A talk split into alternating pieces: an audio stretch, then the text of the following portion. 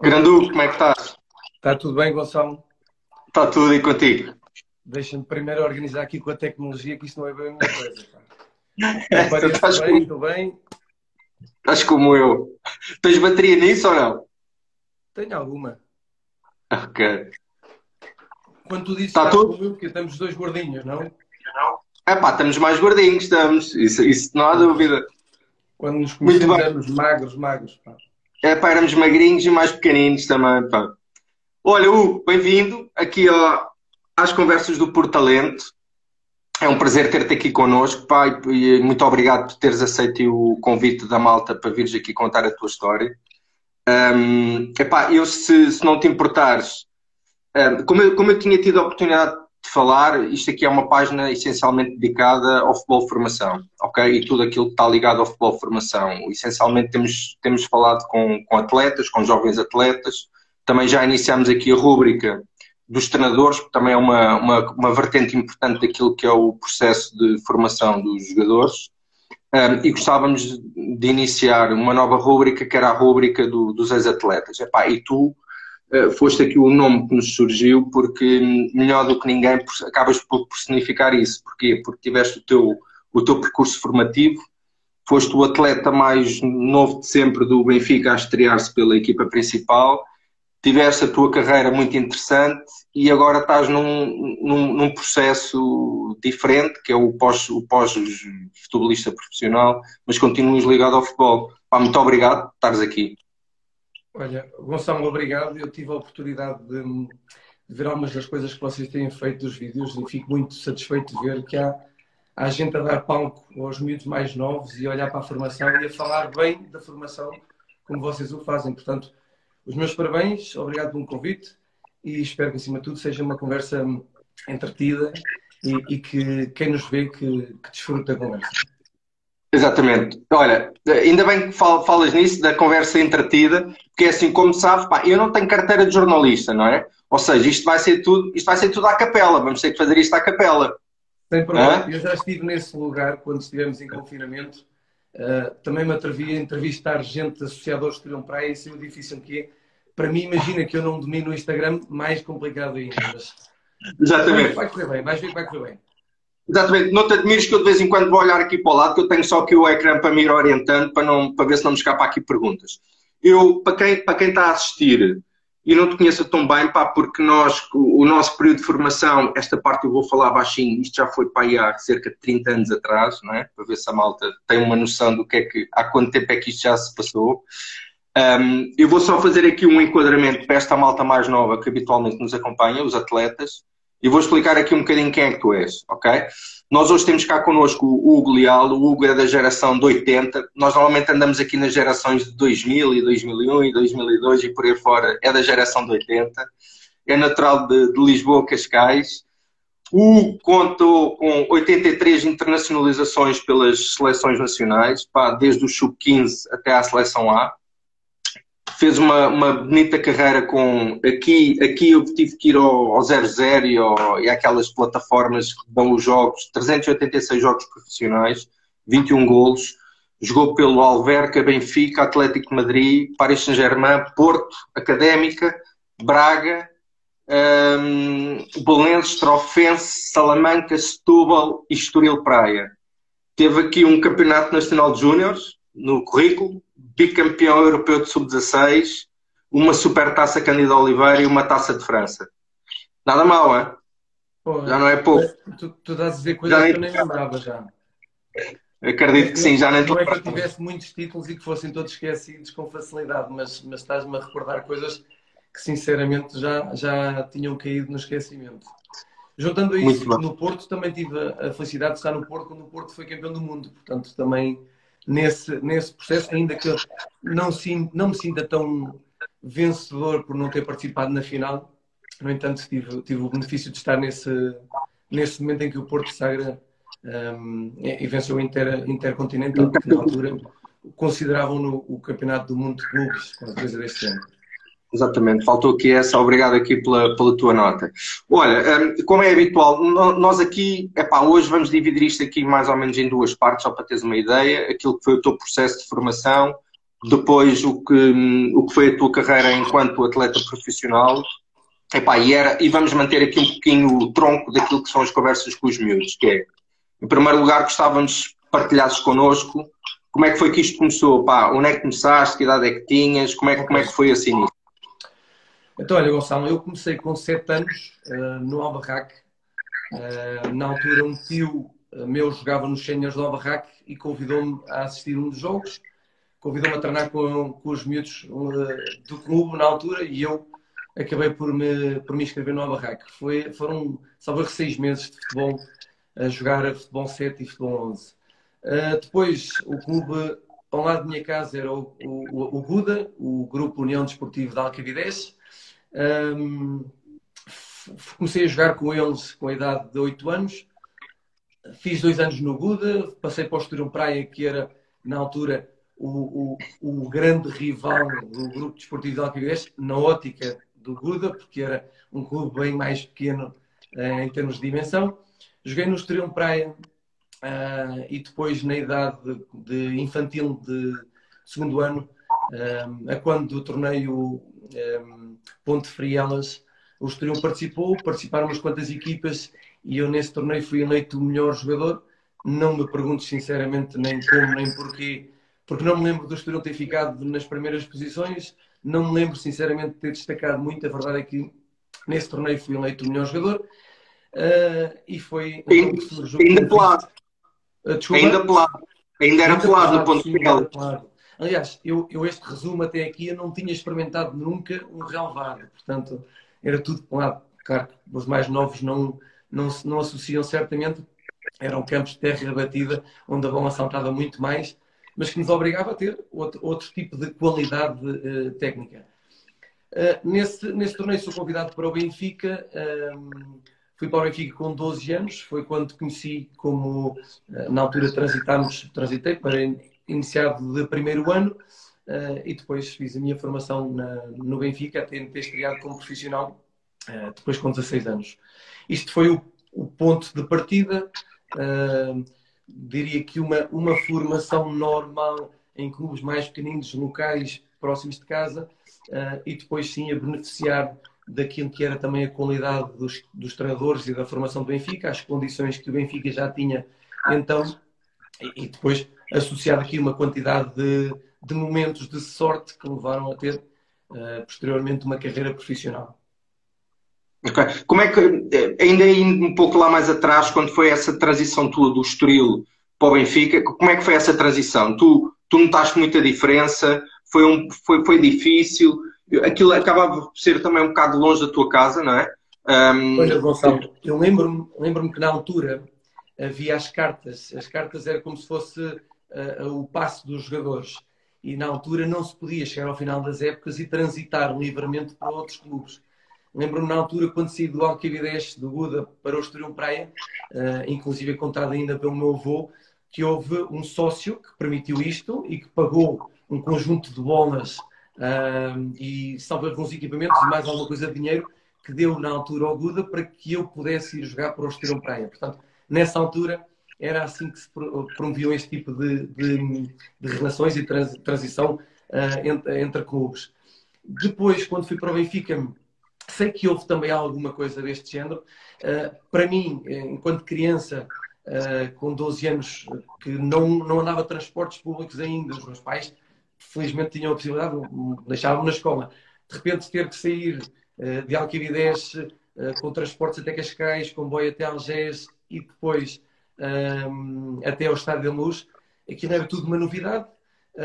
beneficiei em alguns momentos do transporte do meu pai que trabalhava em Lisboa no regresso a casa, eh, porque alguns dos, tardes, dos treinos se faziam tarde. E tive também aqui a ajuda do professor Rui Oliveira, que tu, que tu também te deves lembrar, que algumas vezes me trazia e outras tantas também, também se esquecia de mim, me deixavam lá pendurado uh, na altura, sem telemóveis, sem nada, pronto. Mas, mas por esquecimento, muitas vezes também já fiquei pendurado uh, no estado da luz. São histórias giras de alguém que não estava habituado a este, este tipo de, de vida, mas também fez crescer muito rapidamente e habituar-me ao, ao processo.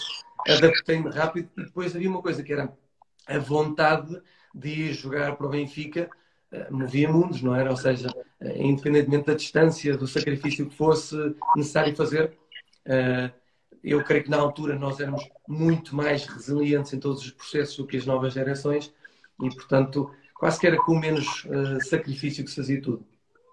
Sim, é, concordo contigo. É, diz-me uma coisa, eu tenho ideia, pá, não sei, se, não sei se é uma ideia errada, mas a memória às vezes já nos atraiçoa. Um, tu chegaste em alguns momentos, quando era, tu nunca, tu vivias relativamente perto uh, de Lisboa, apesar de, à época, pá, não era propriamente fácil fazer essa, esse, esse percurso para estar a horas no treino e depois acabava-se por chegar muito tarde a casa mas eu tenho ideia de tu, eh, em algumas vésperas de jogos, tu chegaste a ficar lá na residência do Benfica, ou não? Quando não, era jogos não, mais longos? Nunca cheguei a ficar, mas, mas é certo que me foi em determinada altura proposto uh, poder ficar. Uh, no entanto, eu admirava aquela malta toda, entre o, Edgar Caseiro, o Jorge Cordeiro, uh, gente que vinha de fora e que estava longe da família e todo o sacrifício que eles faziam por estar residentes na, nas instalações do Benfica para poder uh, trabalhar e procurar um sonho de pequeno. Um, portanto, havia essa admiração por eles e eu passava muito tempo um, lá, até porque eu, eu chegava muito cedo para os treinos uh, e, e, foi de facto uh, um convívio mais estreito com, com, o pessoal que estava na, na, na, residência do Benfica na altura. Mas nunca cheguei, nunca cheguei a ficar lá. Ok, muito bem. Olha, falando aqui um, um, pouco daquilo que tu mencionaste aí há pouco atrás, eh, a história dos, dos pelados, pá, que a gente lhe chamava os Peladovskis, que aquilo era um, era um festival às vezes, aquilo tinha um bocadinho de tudo. Quando, era, quando estava muito seco, a bola saltava muito. Quando chovia um bocado mais cá a conta, aquilo era um lamaçal do pior. Mas, mas nós acabámos por ter, bem, não diria o privilégio, mas porque aquilo não é um privilégio jogar no pelado, mas acabámos de ter a hipótese de jogar no pelado e, e também nos acabou por, por, dar outras coisas, futbolisticamente falando. Um, atualmente, os miúdos de hoje em dia já não têm isso, não é? Praticamente já não existe pelados. Uh, tu acreditas que, em termos daquilo que foi a modernização ao nível de infraestruturas que ocorreu uh, uns anos após uh, o nosso tempo de formação, ajudou para que o, o, nosso nível competitivo, nós sempre tivemos muita qualidade nas, nos escalões de formação em Portugal, mas o facto das infraestruturas terem, terem se desenvolvido e terem se aproximado daquilo que eram os outros países da Europa, permitiu-nos estar eh, em, em, epá, em, em, situação quase que igual, de, de, igual para igual com, com as maiores potências do futebol da Europa, ou não? O Gonçalo, sabes o que é que eu associo quando era mais novo? Eu tinha a ideia que, por exemplo, as equipas nórdicas que tinham acesso a sintéticos, e nós já comentávamos isto nos torneios que íamos no estrangeiro com o Benfica, nas representações com as seleções, e nós ainda jogávamos em. A ideia que eu tinha é que eles, por exemplo, eram muito mais uh, capazes na, naquilo que era o passe, por exemplo, tinham uma precisão de passe diferente da nossa. Uh, no entanto, tinham menos recursos técnicos, uh, e inclusive ao nível da recepção coisas que nós estamos habituados à, à, à, imprecisão da trajetória, ao ressalto irregular da bola. E eu acho que os sintéticos aquilo que trazem aos jogadores é um, maior controle sobre a, a, bola. Já não existe a pedrinha que desviava a bola e, portanto, essas reações uh, que favoreciam a coordenação motora atualmente não existe. Ou, ou, ou, se existem é nos jogos de rua, que cada vez são menos. Portanto, uh, a verdade é que as condições que hoje atualmente existem favorecem outro tipo de, de, de qualidades que uh, nós não tínhamos. Mas eu sinto falta, sinceramente, de, que, uh, de ter os, os, nossos atletas de hoje em dia a apanharem este tipo de, de processos com, com bolas a saltar, a jogarem sem coletes, a terem que, que levantar os olhos para, para, se identificarem, a falarem, a comunicarem.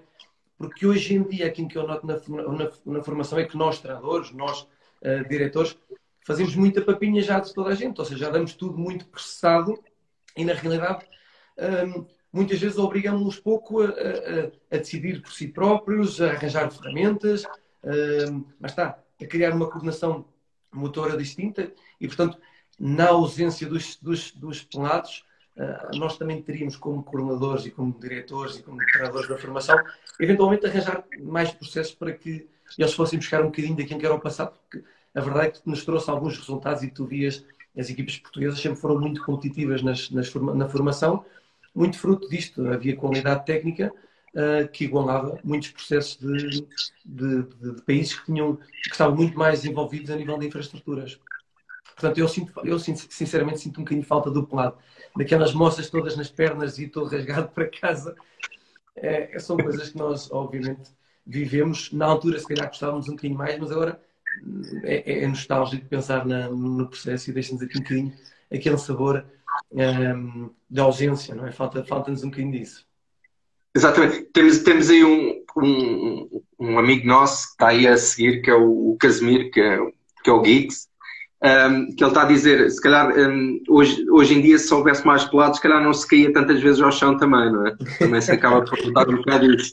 Pois, se calhar, pai, eu, eu tenho ideia, os últimos jogos que tenho feito assim de forma na brincadeira com amigos, às vezes caí no chão, eu rasgo-me todo mas eu fico com a ideia que sou eu que já estou desequilibrado, estou gordinho e que já, já chega tarde, mas se calhar uh, cair nos, nos, nos sintéticos também não é de todo agradável. Agora, comparar isso com, com um pelado, de certeza que não. E ele tem razão, quando doía, uh, o, o, objetivo era evitar cair. Portanto, já não havia escorrar para, para o chão para simular uma falta que custava um bocadinho mais, se calhar na altura. Exatamente. Olha, um, foi, foi muito interessante esta partilha que tu tiveste, porque, hum, eh, porque os, as gerações mais novas não têm noção disso, do que nós às vezes falamos a eles sobre os pelados, mas eles acabam por não ter muita noção, percebes? Porque não, não experienciaram isso. Um, mas pegando naquilo que tu partilhaste connosco, em que se calhar hoje em dia falta um pouquinho daquilo que era o, o futebol do pelado, da irregularidade do terreno, da, da capacidade de reação acabar por ser mais rápida, isto é um bocado antagónico, ou seja, nós melhoramos numas coisas, mas agora olhando 20 anos ou 30 anos para trás, até dá um bocado de saudade do pelado, mas diria que temos outras coisas que estão manifestamente melhores. E era aí que eu gostava de, de continuar a conversa contigo, que é um, o, o, o, treino, há 30 anos atrás, não é o mesmo treino que, que é hoje em dia também, a metodologia de treino. Um, e isso evoluiu muito também. Concordas com isso? Uh, sim. Uh, eu lembro-me de antigamente o, o, aquilo que alterava muitas vezes era a dimensão do, do, do jogo em si. Uh, jogavas 11 contra 11, mas dependia do espaço que tinhas disponível para treinar e essas eram as, as, as, variantes do treino, daquilo que eu recordo uh, antes de chegar a um processo mais elaborado como o do Benfica na altura. Mas a verdade é que os processos foram evoluindo, o perfil dos treinadores foram, foi evoluindo, as necessidades de cumprir com alguns requisitos, eh, como as entidades formadoras agora também obriga a que os treinadores cada vez mais, sendo amadores, mas tenham que ter uma postura profissional. Há muito mais informação, é certo. E eu acho que isto traz algumas coisas boas. Uh, não deixamos, e não continuo a dizer, não deixamos de perder coisas, eh, como por exemplo a liberdade do jogo antigamente e muitas vezes a falta de correção, faria com que o, fazia com que o jogador tivesse que decidir por si e que tivesse que encontrar soluções.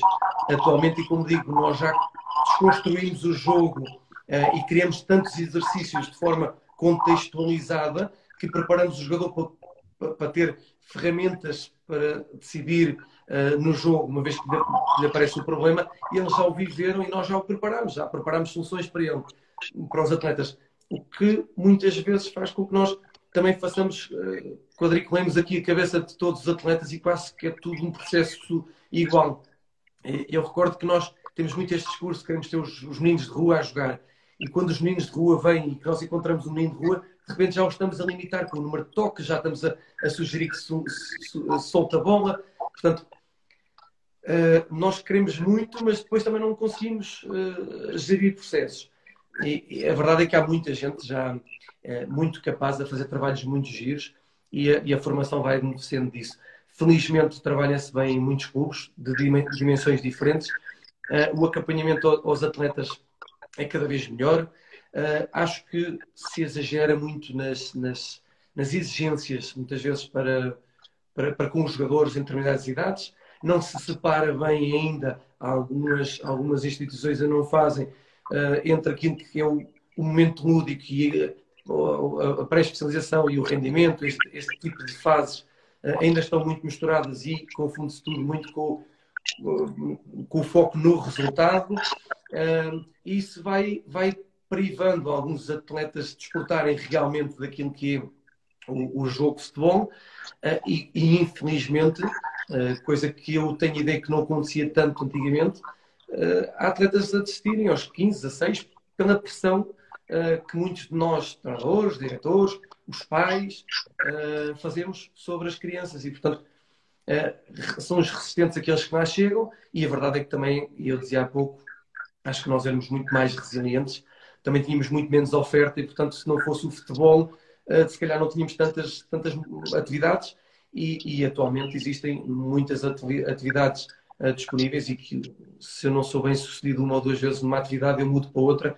E isto é sempre um trabalho com sentido por nós pais, porque queremos o melhor para os miúdos, mas depois não alimenta a ideia da resiliência, que é fundamental nesta área, de, neste mundo do futebol, um, onde não é só um, um, mundo de rosas e um mar de rosas, é, é também mais qualquer coisa. E aí os resilientes, obviamente, um, conseguem, conseguem chegar mais longe, normalmente.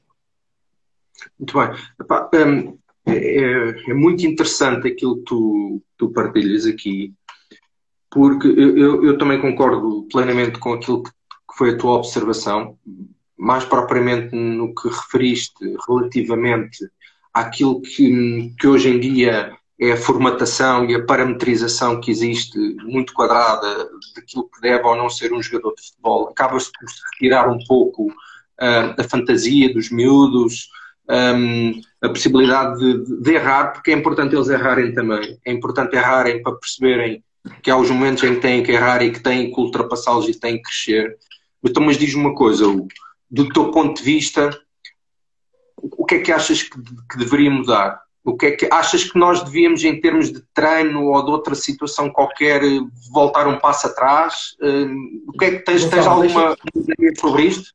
Deixa-me dar aqui só uma, uma uma, ideia daquilo que eu, por exemplo, tenho procurado, uh, obviamente, enquanto diretor da formação do Estoril Praia, não trabalho todo sozinho, tenho o Vitor Neves, que é diretor também, e depois tenho a situação dos coordenadores, que partilham muita coisa, e, portanto, eu tenho aprendido muito na formação, tenho aprendido muito com treinadores, uh, e aquilo que tem acontecido muito no Estoril, procurando um, eh, ir, ir, ou seja, contra um bocadinho a maré, Uh, nós temos aqui um pedido expresso aos nossos uh, treinadores para não rematarem jogos, porque, como tu dizias e bem, os miúdos precisam de errar e habitualmente quem erra acaba por. Não, são os jogadores, quem erra é o pai da bancada, é o, é o treinador que, que remata o jogo, é, porque os, os, atletas estão sempre à espera do, do estímulo visual da indicação do treinador ou do estímulo auditivo da bancada que o pai diz que chuta, é, e portanto o erro não é um erro natural, é um erro provocado.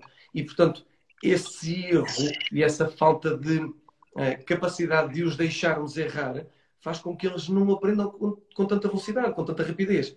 E, portanto, quando tu dizias, e bem, eles precisam de errar, é um dos princípios que treinadores, uh, coordenadores, diretores de futebol de formação deveriam de, de adotar. Era permitir que o jogo fosse mais livre e que o atleta fosse mais autónomo, primeiro.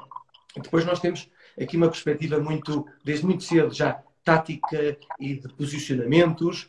Eh, é certo que traz alguns benefícios, mas depois também faz com que, no meio da confusão, há sempre aquele miúdo mais habilidoso que vai aprimorando sua, os seus dotes de fintar toda a gente num, num metro quadrado. Eh, e, portanto, há aqui ferramentas que nós podemos usar para não retirar essa capacidade aos miúdos, não privá-los, mas de certa maneira também arranjar hum, ordem no processo.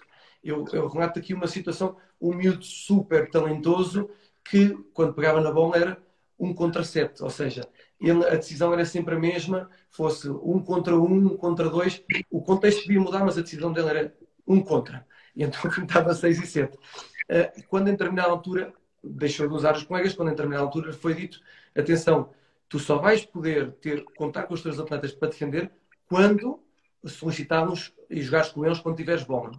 miúdo tão esperto, começou a jogar com os colegas para devolver a bola só para ter elementos para defender depois. Ele perdia a bola e já tinha alguém para defender, porque ele, no início era um contra sete, mas depois era sete contra um, e ele via que o resultado não era assim. Portanto, este tipo de estratégias são estratégias e divertidas e que, que eu também tenho aprendido com outros, porque na realidade eh, o meu mundo e eu tenho-me adaptado ao futebol de formação, eh, eu era uma pessoa super habituada a lutar pelo resultado e a ganhar e, e adorava ganhar e atualmente tenho um foco diferente consoante os camões. Uh, uh, temos resultados, um, desculpa, temos tempo mínimo de jogo por jogadores, uh, os jogadores têm que jogar todos quando vão, não se, não se anunciam resultados para baixo dos 13 anos, para não haver esta perspectiva de pressão de ter uma classificação, de ter os três pontos. Portanto, há uma quantidade de estratégias que eu, que eu acho que quem está na formação temos a obrigação de implementar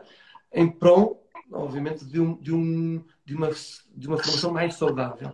Claro que depois há uma contrariedade aqui nestes processos todos, que já existem competições, já existem subidas e descidas de divisões, já existe em determinada altura número limite de substituições para crianças, uh, os campeonatos nacionais iniciados já, já o têm, portanto, depois as regras vão contrariando aqui alguns princípios, mas eu, eu também não, não querendo ser ingênuo, sei que, que o futebol é seletivo e que há, há muita gente que, obviamente, não, não opina como eu e, e, que não está sequer uh, ah, um, ah, próximo de estar de acordo com estas, com estas situações, mas é um bocadinho a maneira como tenho vivido a formação e que, e que não, não deixamos de ser competitivos por isso, não deixamos de procurar uma vitória, porque os atletas naturalmente querem ganhar e os miúdos gostam todos de ganhar, mas essas são as nossas obrigações enquanto elementos associados à formação.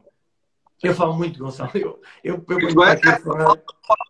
Nós estamos a adorar ouvir, pá. A ideia era mesmo essa, era a gente trocar aqui umas impressões sobre o futebol, especialmente sobre o futebol de formação, e, e, e o facto de estares a falar muito e bem, eu lembrei-me agora aqui de perguntar uma coisa que nem estava, como vês, nem estava aqui na, naquilo no que eram as, as que eu gostava de falar contigo no guião, que é que opinião é que tu tens, ou, ou melhor, não é a tua opinião, é achas que deveria de haver no futebol jovem, no futebol de formação, eu diria que a partir dos, dos, dos sub-14 para cima, até entrarem até no ao último ano de júniores, que deveria de haver limitação de contratações de, de miúdos ou não?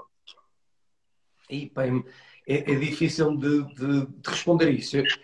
Porque eu, por exemplo, eu diria, eu para que todos fossem melhores, uh, eu obviamente, eu, eu começo a pensar, eu sempre olho para a formação, penso, os atletas Benfica, Sporting e Porto, uh, que, que, têm campeonatos, muitas vezes, os campeonatos têm melhorado muito, atenção, mas que têm campeonatos uh, ligeiramente menos competitivos para eles e que obriga a que eles utilizem atletas mais novos para que o campeonato seja mais competitivo, mais exigente para eles. Mas imagina um defesa central de uma equipa com com, com a dimensão do Benfica, do Sporting, do Porto, atualmente de Bragas, que estão a crescer muito, Guimarães, mas que, que sejam pouco desafiados. É, o estímulo que esse rapaz tem como defesa central, se calhar não prepara da melhor forma para poder representar uma seleção nacional. Quando for a doer, vai custar um bocadinho. Portanto, claro que isto é, é, é, é um, é, um mundo maravilhoso, não é? Nós podermos ter uh, os atletas melhor distribuídos, uh, ainda que esses atletas pudessem, pudessem pertencer uh, às, às, às, grandes potências como Benfica, Sporting, porque eles também investem muito mais na formação, portanto, mesmo que, que isso fosse, fosse válido, mas tornaria os campeonatos muito mais competitivos e, e obviamente, permitiria aqui o desenvolvimento de muitos atletas, principalmente aqueles atletas de segunda linha, uh, que estão ligeiramente cobertos por outros atletas que são atletas fora de série e que, uh, na realidade, estando numa equipa onde fossem eventualmente figuras, poderiam desenvolver outro tipo de condições. Um, mas, claro, isto é tudo muito, muito complicado. Depois isso levaria a outros problemas. Portanto, eu sou, sou um tipo de, pouco, de pouca discussão, sinceramente. Eu tenho as minhas ideias, olho muito pouco para um lado, sei muito pouco do que se passa nas outras realidades uh, e, na realidade, aquilo que eu vou transmitindo e, e trazendo um, para o Estoril Praia acaba por ser um bocadinho a vivência do dia a dia e, e, e também, o, o, obviamente, ajustar à realidade daquilo que é o clube. Nós, por exemplo, para teres uma ideia, nós fazemos um torneio que, que é pedagógico e educa os pais, que é o torneio Pai Galinha, onde os pais representam os filhos E, e, é ótimo porque pomos os filhos fora a gritar, chuta, pai, ei, pai, não jogas nada, aquelas coisas, os bitites todos da vida, como eles estão habitados a ouvir.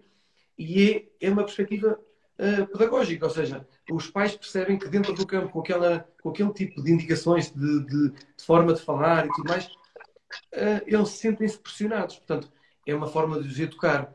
Uh, isto pode acontecer num clube como o Estoril.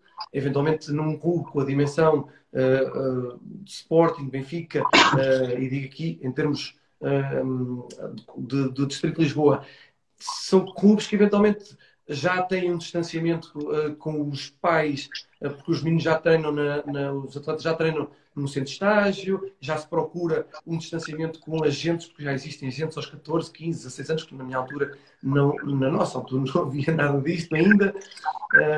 Portanto, a, a, nossa dimensão, para o bom e para o mal, tem coisas também satisfatórias e, e acho que cada qual no seu patamar, e nós acho que isso é, é uma das grandes vantagens de Estoril, que sabe perfeitamente o, o, o seu papel na formação de, de, de, jovens atletas. Nós nunca negamos a saída de um atleta da formação para outro clube, sempre que há clubes que nos pedem treinos integrados com atletas nossos, nós permitimos. Portanto, uh, vê Gonçalo, para nós seria fantástico termos atletas de, de, de infantis até aos júniores com a possibilidade de serem séniores profissionais no nosso clube, mas sabemos a realidade e a realidade é que cada vez mais cedo as prospeções dos clubes atuam, fazem bem. Uh, hoje, hoje em dia, até com, com, o confinamento e com, com, as restrições sem haver jogos, até aí se vêem os treinos e se seleciona jogadores nos treinos, portanto, vê ao ponto que isto chegou. Uh, e claro, quem sou eu para andar a contrariar aqui processos que são existentes e que, que na realidade, uns beneficiam e outros nem por isso. Sim, eu, eu coloquei-te a questão, não, não, não com o intuito de, de, querer levantar aqui polémicas, era mesmo com o intuito de trocarmos aqui algumas impressões, porque epá, cada, um, cada um tem a sua opinião, que com certeza há de ser muito distinta relativamente a esta matéria. Um, eu dou-te a minha opinião pessoal, é que acredito que, uh, do mal ou menos, uh, foi, foram criadas algumas competições, como, como as equipas B, a Liga Revelação, que permite que alguns atletas mais jovens possam dar um salto acima. Eh, e, e, depois também passámos aqui por este período do, deste último ano que passou, que foi uma coisa que não estava, que ninguém estava à espera, que foi do confinamento e que acabou por também baralhar aqui um bocado isto. Agora, o que eu acredito é que há muitos atletas com muita qualidade que acabam por não conseguir potenciar o seu futebol porque acabam por estar tapados, percebes? Um, e nós temos aqui o exemplo ao lado, aqui em Espanha, e, e tu conheces perfeitamente, por exemplo, o futebol de formação em Espanha, aquilo que é a competitividade hum, está muito mais nivelada e está muito mais distribuída por muito mais clubes, não é só o, o Barcelona e o Real Madrid, ao contrário do que as pessoas possam pensar, pá, temos Atlético, o Atlético Madrid, Atlético Bilbao, Real Sociedades, por aí fora, muitos clubes málagas e não sei o quê, que têm muito boas equipas. E, e acredito que se houvesse uma distribuição mais, mais de uma forma muito mais equilibrada, se calhar isto poderia beneficiar. Bem, mas isto, isto depois há de ser conversa para outros, para outros rosários, como se chama dizer. Olha, um, os treinadores um, é, é, são figuras que têm um papel muito, muito preponderante naquilo que é um, o processo de formação dos atletas. Um, tu, tu agora... Os treinadores têm um papel importante. Têm tanta responsabilidade que muitos dos atletas ouvem primeiro o seu treinador do que ouvem o pai ou a mãe, muitas vezes. O atleta para cortar o cabelo por qualquer coisa, se calhar ele corta, se for o pai ou a mãe, ele vai dizer que ah, está de moda, isto é que. E portanto, daí a necessidade de ter um perfil de treinador uh, adequado uh, para o crescimento dos atletas, porque a responsabilidade é tão grande e muitas vezes a admiração do atleta pelo seu treinador é, é tão grande que uh, qualquer palavra maldita, qualquer ação uh, menos correta, é uh, um momento marcante ou um momento de mau exemplo para um atleta. Portanto, uh, cada vez mais eu acho que os treinadores têm um papel fundamental na, naquilo que é o, o, crescimento e desenvolvimento das crianças. Portanto, plenamente de acordo com aquilo que dizes do papel do treinador. E, e diz-me uma coisa, quem é que foi? Tu ficaste com, com, com memórias de algum treinador em especial quando, foi, quando estiveste lá mais atrás? Eu, eu lembro-me lembro de muitos treinadores, de muitas, muitas histórias. Um, Lembro-me, por exemplo, na primeiro, no, no princípio, logo os primeiros treinadores que, que tivemos, o professor Rui Oliveira e o António Bastos Lopes, uh, lembro-me, por exemplo, do António Bastos Lopes detestar que lhe chamassem professor. Era uma coisa que eu, quando nós dizíamos ao professor, professor, professor, ele mandava-nos assim dar um passeio.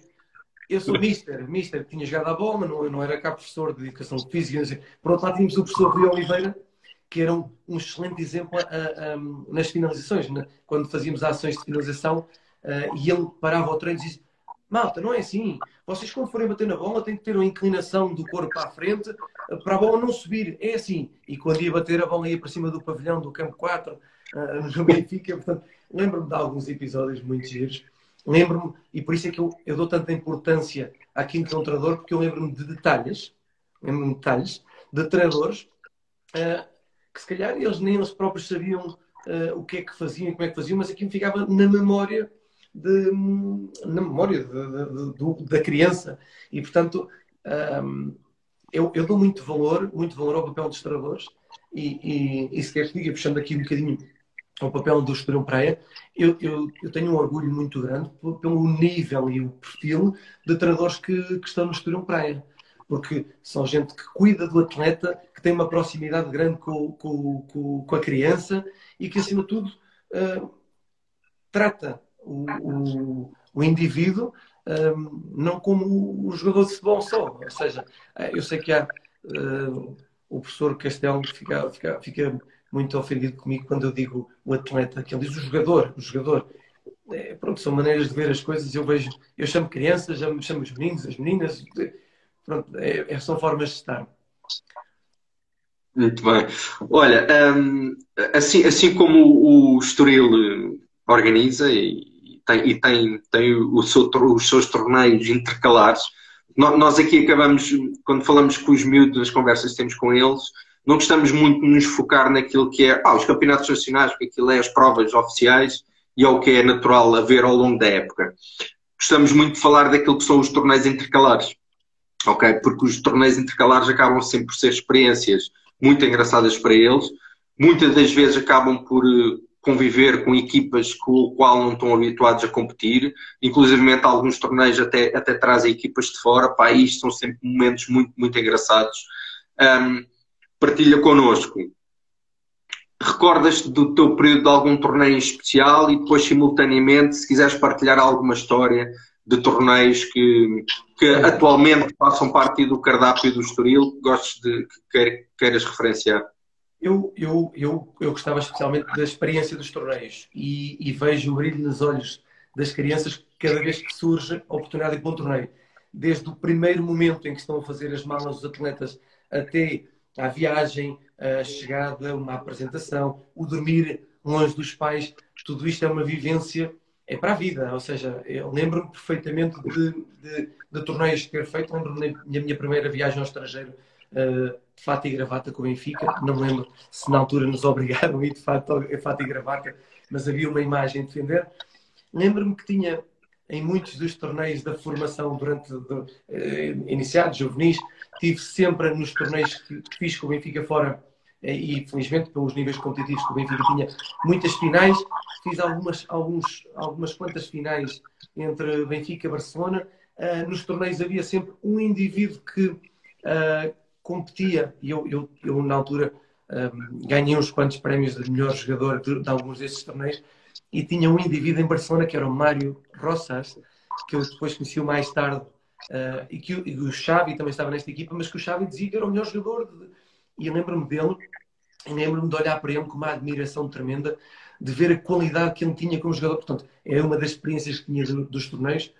Lembro-me de não dormir as primeiras noites com, com toda a excitação do torneio, um, mas, mas estes primeiros torneios viviam já num sentido de responsabilidade que era representar o Benfica no estrangeiro. E aquilo soava tão pesado, sabes, que nós temos aqui uma missão, e a missão é não deixar ficar mal o Benfica, é, é, é dar uma boa imagem de comportamento tudo mais.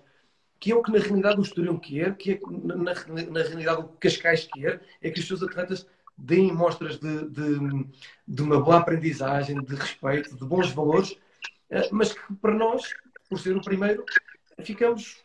Uh, eu ficava na altura, pensava que aquilo era só o Benfica, mas, mas é de todos.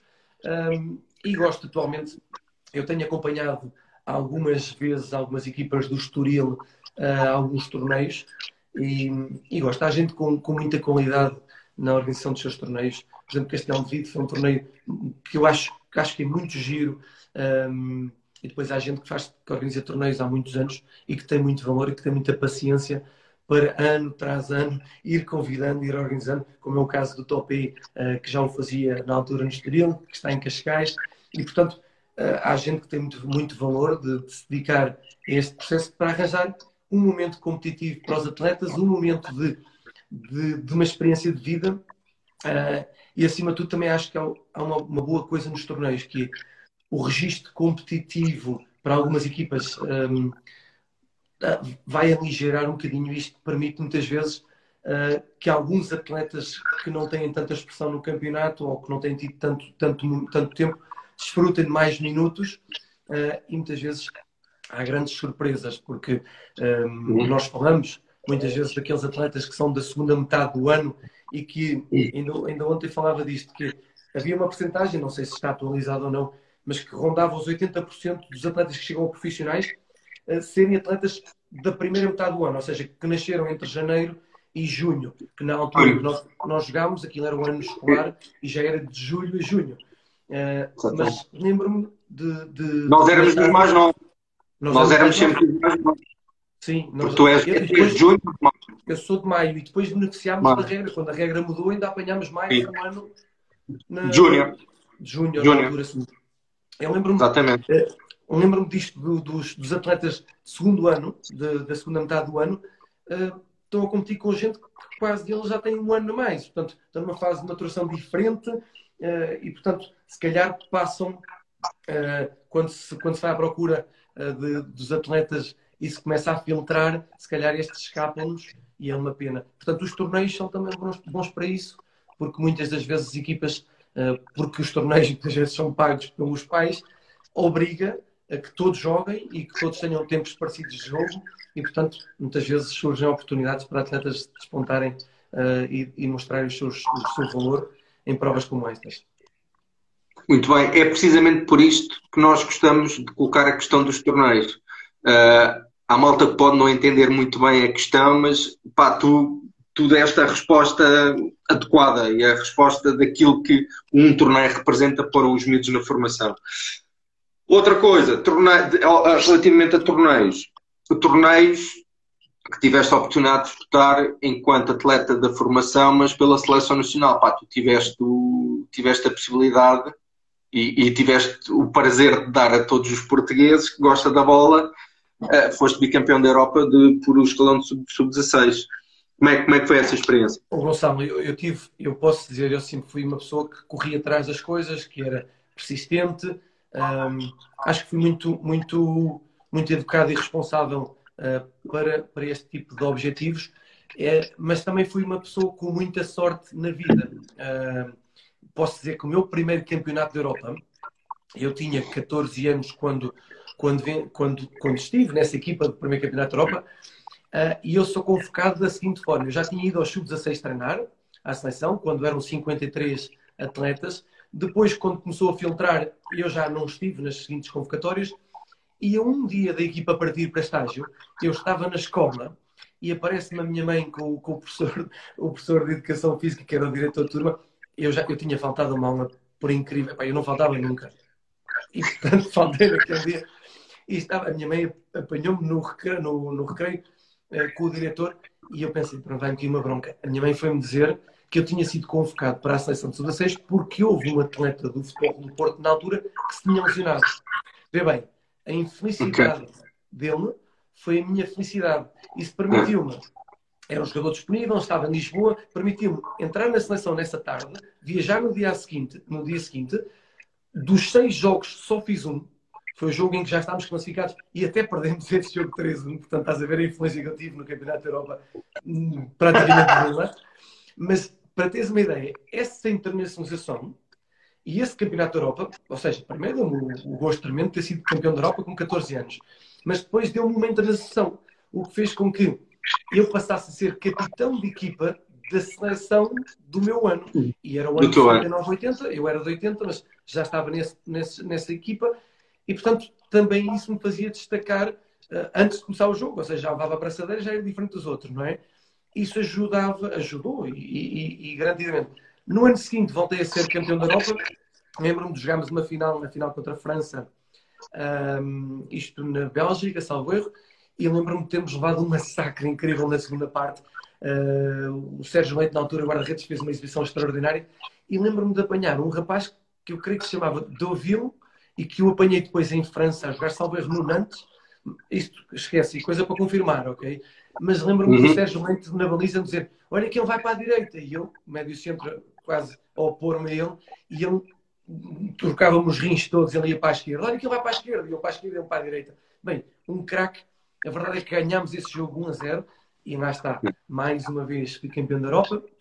Uh, tive, tive a sorte uh, de estar nesse momento e de viver este, este feito para Portugal uh, de ser consecutivamente campeão da Europa e ter estado nos dois.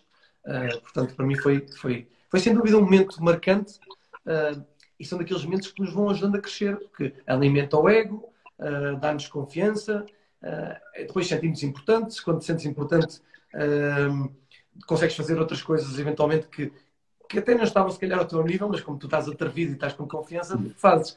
E depois fazes uma coisa que eu me fui habituando a perceber no futebol, que uh, existe um certo respeito também dos outros que te desafiam.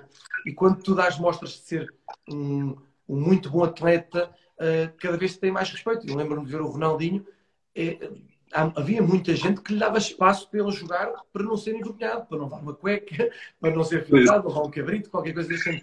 Então, imagina, se ele já decidia bem apertado, com um espaço, ainda menos errava, não era? Portanto, este tipo de situações também o consegui ganhar com o facto de ter sido eh, bicampeão europeu e de andar nestas andanças, de jogar com gente mais velha. Portanto, também assim beneficiei deste, deste processo. Como digo, um tipo com sorte. Eu, eu, ainda antes de colocar uma questão, está muito relacionada com isto que, que tu estás aqui a falar, que é isto, é a cabecinha da malta. A cabecinha, a cabecinha pode, pode fazer muita coisa para o bom ou para o menos bom. Gostava de colocar outra questão, que é uma questão que habitualmente eu costumo perguntar aos miúdos. Epá, mas eles estão num processo, estão numa idade que muitas das vezes não é fácil e nós percebemos para eles responderem de uma forma descontraída e descomplexada, que é eh, tu tiveste a oportunidade de partilhar connosco uh, ter sido a primeira vez campeão da Europa com 13 anos, depois foste campeão da Europa tu, com a tua geração. Um, acontece que nestas idades existe muita malta que tem muita qualidade e depois, por uma razão ou por outra, não consegue chegar lá acima e existe aquela malta que às vezes está um bocado mais na sombra e depois dá o pulo e vão por aí afora e nunca mais ninguém os agarra. Do teu ponto de vista, pá, e de uma forma muito tranquila, quem é que eram os talentos da, da tua geração, estou a entender?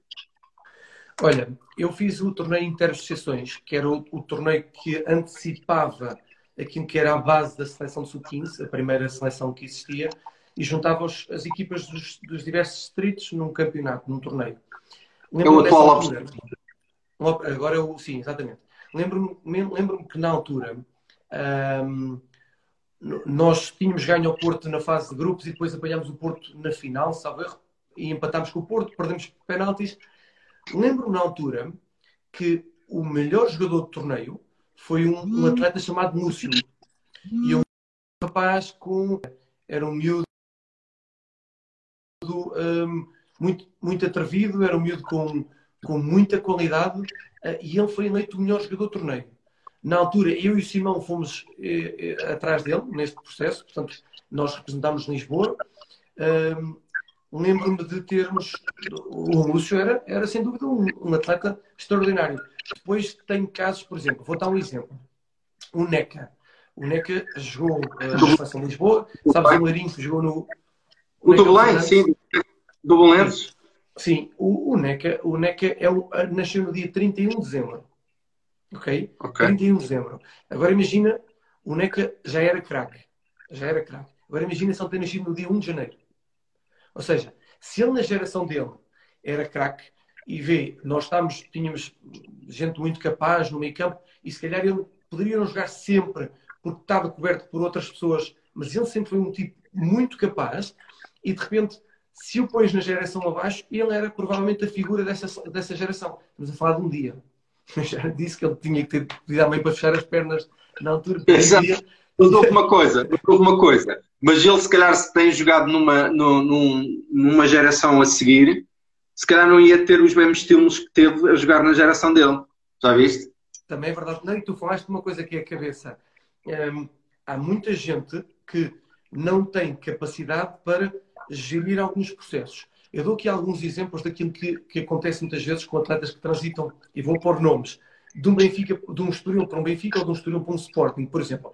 São os melhores atletas do Estoril uh, a transitar para Benfica e Sporting. E entram num processo mais competitivo, porque o nível do treino tem muito mais atletas do seu nível, uh, entram num processo onde já não são a figura principal muitas vezes uh, e pode acontecer que desenvolvam muito e se coloquem numa, numa perspectiva de, serem atletas prioritários ou, uh, por outro lado, podem ficar num patamar secundário. Aquilo que acontece muitas vezes, e por isso é que a cabeça funciona uh, numa perspectiva de ajudar ou não, quando estes atletas não têm continuidade num clube como o Benfica e como o Sporting e voltam a um clube como o Estoril, a necessidade de se imporem e de mostrarem que eles continuam naquele patamar melhor que os outros faz com que ao mínimo insucesso, ao mínimo sucesso, eles não estejam habituados a isto. Eles ficam de fora um jogo sem, sem jogar com titular e aquilo que acontece na, na ótica deste, destes rapazes é aquilo é algo mau, ou seja, aquilo não deveria ter acontecido porque ele deveria ser titular sempre. Enquanto que na ótica daquilo que estava no Estoril e que não deve nada a ninguém e que não, ou seja, não tem nada a demonstrar a ninguém e que vai com a sua pedalada, se, ele já estava habituado, se calhar, a não jogar em alguns jogos. Portanto, esse vai mantendo o ritmo dele. Enquanto que o outro, porque meteu na cabeça, e atenção, porque o próprio meteu na cabeça que aquilo não é bom, ele sente-se numa, numa espiral negativa, começa a andar para baixo. Enquanto que o outro, naturalmente, vai continuando o seu percurso. Eu acho que há muitos atletas de, de segunda linha a chegarem a profissionais. Eu lembro-me, por exemplo, nas seleções, um, queria dar aqui casos mais concretos, por exemplo, o Tiago, uh, Atlético Madrid. O Tiago foi um jogador fantástico. E o Tiago era um jogador que, quando esteve na sub-21, uh, não era um jogador titularíssimo das nossas seleções. No entanto, sempre foi um jogador extraordinário.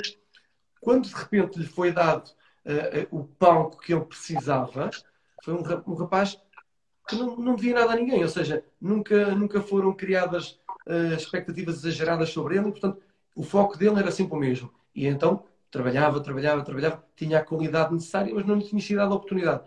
O que acontece a muitos outros que são postos em patamares mais elevados e que de repente levam um, um rombozinho e não têm a capacidade para retomar este, este processo.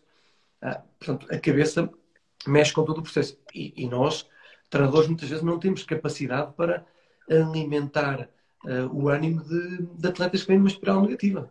Que isso também é de aumentar, obviamente. E não, é e não é fácil, muitas das vezes não é fácil perceber se ele está numa espiral negativa ou não e porquê é que está. Não é? é que a questão também é. é uh, a questão foi precisamente essa que eu tinha que colocar um bocado mais à frente, mas nós já, já entramos aqui nela, que é a vertente, a vertente mental, qual é que é o papel da vertente mental para o sucesso ou insucesso de um atleta. Nós normalmente costumamos colocá-la num, num, num, num, num cariz da formação, ok? Onde hum, colocamos a questão, precisamente por causa disso que tu estavas a falar, que é um determinado jogador está num determinado patamar, se deixa um degrau e entende que deveria estar num degrau acima e se por alguma razão a coisa não lhe corre bem, ele pode ir por ali abaixo e depois pode-se perder um bom valor. Um, e vice-versa, não é? E, e, depois pôr aqui no mesmo patamar a questão do, do sucesso muito cedo poder ser prejudicial também uh, para, para a evolução. Uh, mas eu gostava então de colocar esta questão, que é como tu tiveste a oportunidade de fazer a tua carreira e chegar ao futebol profissional, nós, quando colocamos a questão aos miúdos, é, é, é naquilo que eles estão a viver no, no, presente, que é o futebol formação, estão no patamar competitivo da formação. Tu que chegaste lá acima, uh, o que é que podes partilhar com esta malta que está, está a fazer o caminho? Ou seja, a vertente mental num atleta profissional é das coisas mais importantes ou é a vertente técnico-tática, o enquadramento de, do, do momento em que está? Eu, eu diria que eu vivi realidades diferentes daquilo que é a atualidade, daquilo que eu vejo. Antigamente, hum, eu quando, quando me estreio a, a, jogar, eu apanhei gente profissional hum, que por, por, por ter muita qualidade podia permitir-se ter uh, uns quilos a mais, podia permitir-se, se calhar, fumar, fazer uma vida uh, pouco, pouco adequada a, um, a, uma vida de profissional. Uh, atualmente, atualmente, o futebol já não está a permitir este espaço, ou seja, os, os, os futebolistas são atletas, são excelentes atletas, são gente muito bem preparada. Portanto, antigamente aquilo que eu eventualmente fazia de, de decidir bem, de decidir, de dar bem o último passe, ou de sair de uma zona de pressão com alguma facilidade, atualmente já muita gente faz. Ou seja, já, já grande parte dos atletas faz. E a diferença começa a ser tão pouca que eu, eu, eu tenho que ir mesmo àquilo que. Eu não lembro quem, quem, quem disse isto, mas tenho a ideia de ter sido um treinador nosso da formação. Não sei se, se já me graça ou alguém. Que os jogadores é tudo igual uh, daqui para cima, é que faz a diferença. Que ele referia-se ao facto de, da forma como tu encaras uh, as contrariedades, as adversidades, da forma como tu és resiliente, da forma como tu pensas, como tu decides, como antecipas. Portanto, a parte mental é fundamental. É fundamental. Uh, depois temos gente, como digo, uh, fraco de cabeça, uh, que se vão pela sua qualidade. Mas, como digo, para hoje, já, para, para a atualidade já não é suficiente. Um, e, portanto, também aí acho que é um, é um tema a ser trabalhado. Ou seja, uh, é certo é que, que o futebol é seletivo por isso mesmo, vai escolhendo aqueles que são mais capazes e muitas vezes mais capazes não significa ser os, os mais técnicos, os mais habilidosos. Os mais capazes é se calhar aquele que percorre maior distância, que tem maior acerto na hora de testar a baliza. Há, há muitas outras uh, coisas que não são só carácter técnico, ainda que finalizar seja, seja carácter técnico. Exatamente, muito bem, impecável. Olha, hum, se tu tivesses que, que, dar algum conselho a esta malta que, que, começa a jogar desde pequenino à bola e que, e que gostasse de seguir o futebol, eh, o que é que tu aconselharias a esta malta que quer entrar eu nessa não, jornada? Eu não sou o melhor, eu não sou o melhor gajo para dar, para dar um, conselhos aos mais novos, porque eu tenho uma perspectiva diferente aquilo que eu digo é desfrutem disto. Ou seja, sempre fui assim. E sei que só desfrutar não chega. Esse é o problema. Uh, porque eu gosto muito e eu, eu não consigo ver uma criança com 15, 16, 17 anos entrar para um treino com uma perspectiva contrariada. Ou seja, eu custa-me ver uh, que há muitos atletas que não entendem o treino como um momento para evoluírem, um momento para se divertirem e fazem daquilo um compromisso. E, portanto, custa-me muito perceber que não há o valorizar daquilo que estão a fazer. Uh, o conselho, obviamente, neste, neste sentido, para além de desfrutarem daquilo que é o, o, futebol de formação, depois, quando for profissional, se te pagarem para fazer o trabalho e se tu entendes que aquilo depois é um trabalho e já perdeste o gosto, mas, mas aí tu verás. Mas enquanto, enquanto estiveres na formação, tu tens que, só andas nisto por, por, por gosto, não pode haver por outra. E, portanto, uh, desfrutar de, de, do processo e, obviamente, isto é uma maratona, não é, um, não é uma corrida de 100 metros onde eu não jogar numa primeira instância ou eu não ser a primeira opção numa primeira instância ou eu não ter continuidade num clube e ter que descer um patamar para não é sinónimo de, de fim de, de, processo. Temos aqui, posso dar um exemplo. Eu e o Paulo Ferreira jogámos juntos no Guda. Refiro muito a esta história. Um, o Paulo Ferreira fez um percurso muito mais lento que o meu. Uh, eu, na altura, estaria muito cedo como profissional, uh, fiz, uh, estive em, em clubes profissionais e por fora, pelo estrangeiro, muito mais cedo que ele. tive uma carreira, quando digo profissional, também ganhei dinheiro mais cedo do que o Paulo. portanto, tudo isto mais cedo, não é? E aos sub-21 encontramos novamente nas seleções.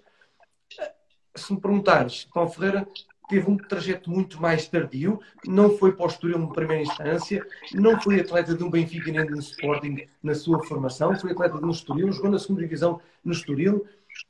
Quem é que fez melhor carreira? Provavelmente o Paulo Ferreira. provavelmente o Paulo Ferreira teve, teve melhor carreira. Ganhou mais tipo, provavelmente não, vamos, vamos uh, pôr aqui o carinho. O Ferreira teve melhor carreira que eu. Em, em termos desportivos, ganhou mais títulos, uh, provavelmente ganhou mais dinheiro, esteve, esteve em clubes uh, que competiam sempre por objetivos de topo.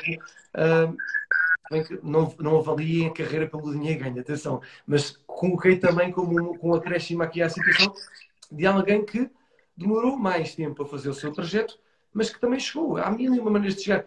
E o Paulo tinha uma coisa que era: o Paulo viu sempre o processo como algo que lhe dava prazer e desfrutou do momento e trabalhava muito e nunca desistiu dos seus sonhos, independentemente de estar num Estoril, numa segunda divisão, ou vivia a forma como ele vivia estando no Paris Saint-Germain. Quando nos encontramos, as sensações eram as mesmas e encontramos que estávamos os dois no mesmo patamar.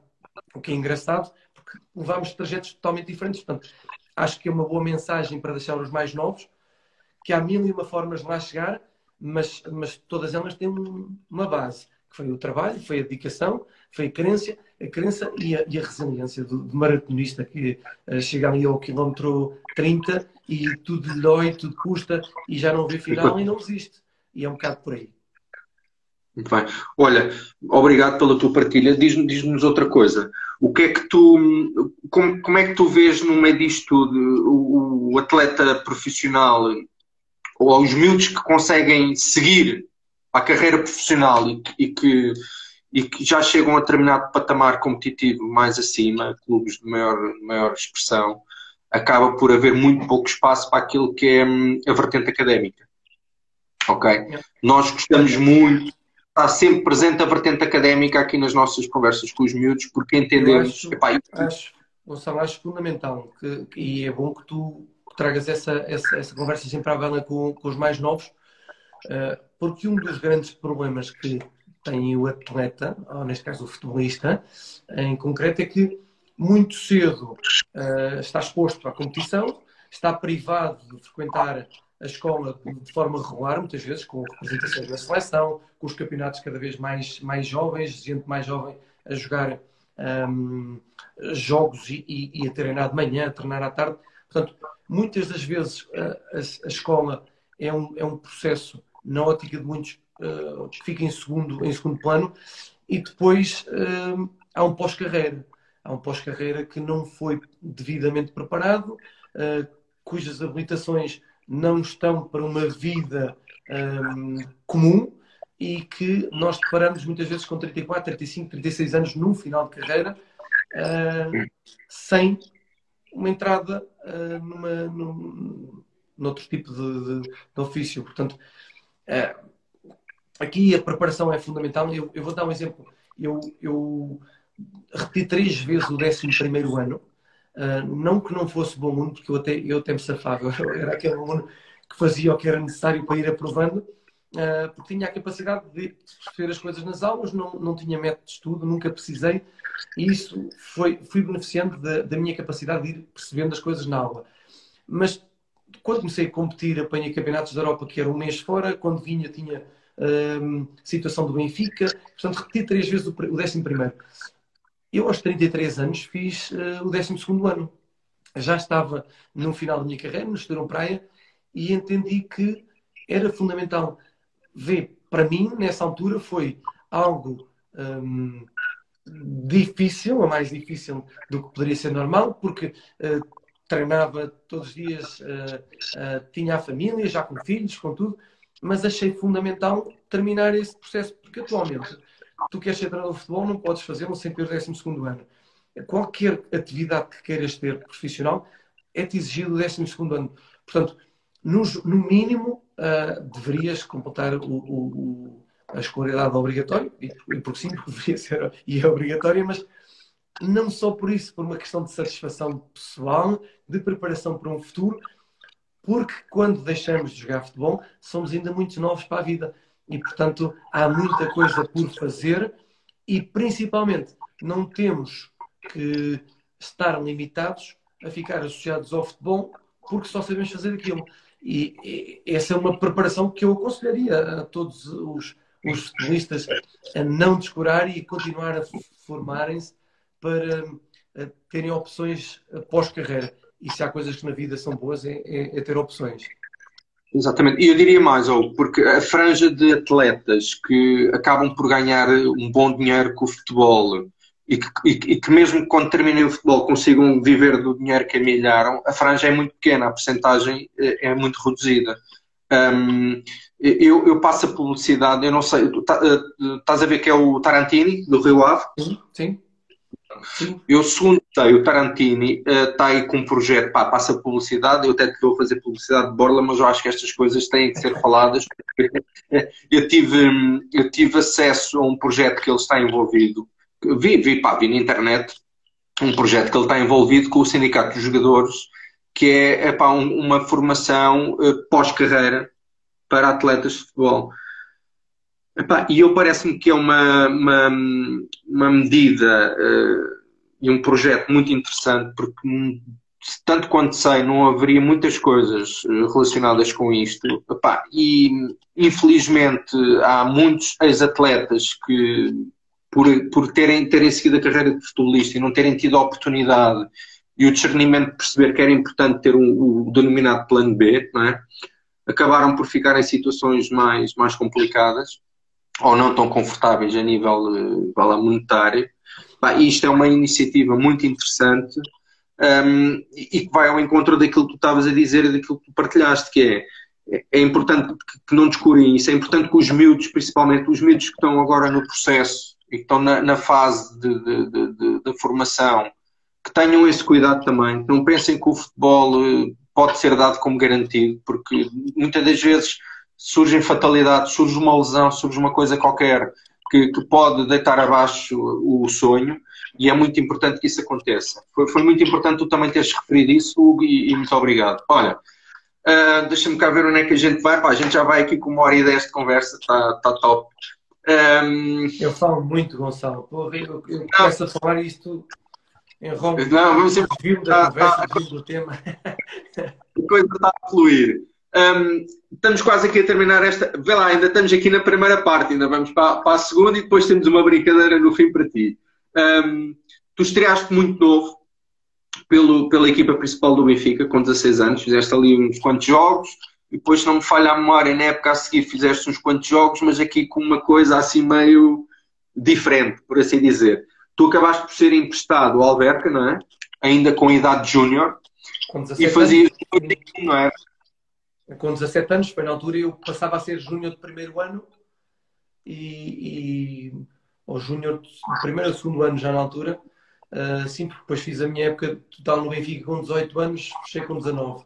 Sim, é na, na época de Júnior, o Benfica tinha uma parceria com, com, com o Alverca, que era o clube satélite, aquilo que atualmente poderia ser uh, a equipa B, não, não, propriamente a equipa B, mas era um espaço onde um, não era só gente Benfica, mas sim uh, havia ali um espaço para que os atletas pudessem jogar. Foi provavelmente das melhores coisas que, que me aconteceu, foi provavelmente das melhores propostas que o Benfica me fez um, que foi eu com a idade júnior poder estar a competir numa segunda divisão e depois também, lá está, eu, eu como digo, fui um, indivíduo com muita sorte, apanhei um grupo extraordinário, extraordinário de gente muito, um, muito válida em todas, todas as, as, perspectivas, quer desportiva, quer, quer um, social.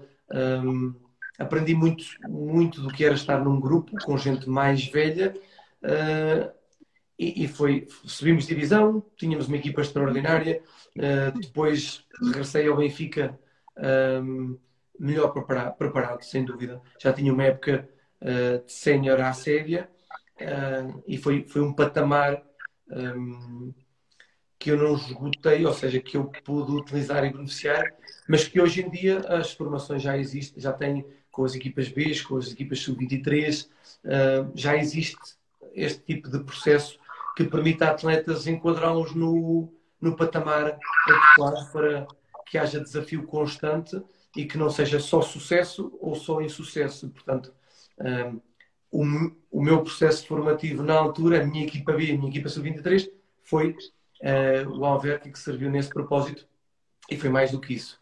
Foi uma experiência de vida extraordinária de um dos melhores grupos que tive no, no futebol. E, e, e deu umas condições porreiríssimas para voltar depois por um, por um posto no plantel do Benfica que, que, que, me abriu portas depois uh, na, na, carreira desportiva. Que, mas sim, mas devo também esta etapa. E o resto é conversa. Duas questões assim de rajada para terminarmos esta parte, que é quando começaste, qual é que era o teu maior sonho? Quando, estavas, quando, eras, quando eras infantil, quando eras iniciado, quando começaste a subir, qual é que era o teu maior sonho em termos futebolísticos? Eu sempre quis jogar profissional no Benfica e o meu, meu sonho era estrear uh, na equipa do, do Benfica. Quando, quando consegui, passou a ser jogar na seleção nacional, porque eu não me lembrava desse, desse eu não tinha esse objetivo, mas foi passar a jogar na seleção nacional.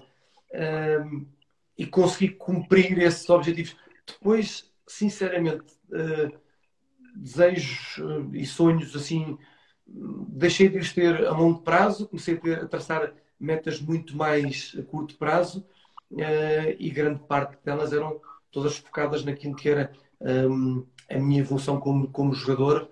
Um, mas, mas, mas esse era o grande objetivo de, de, de vida, era o poder estrear-me pelo, pelo Benfica como, como profissional.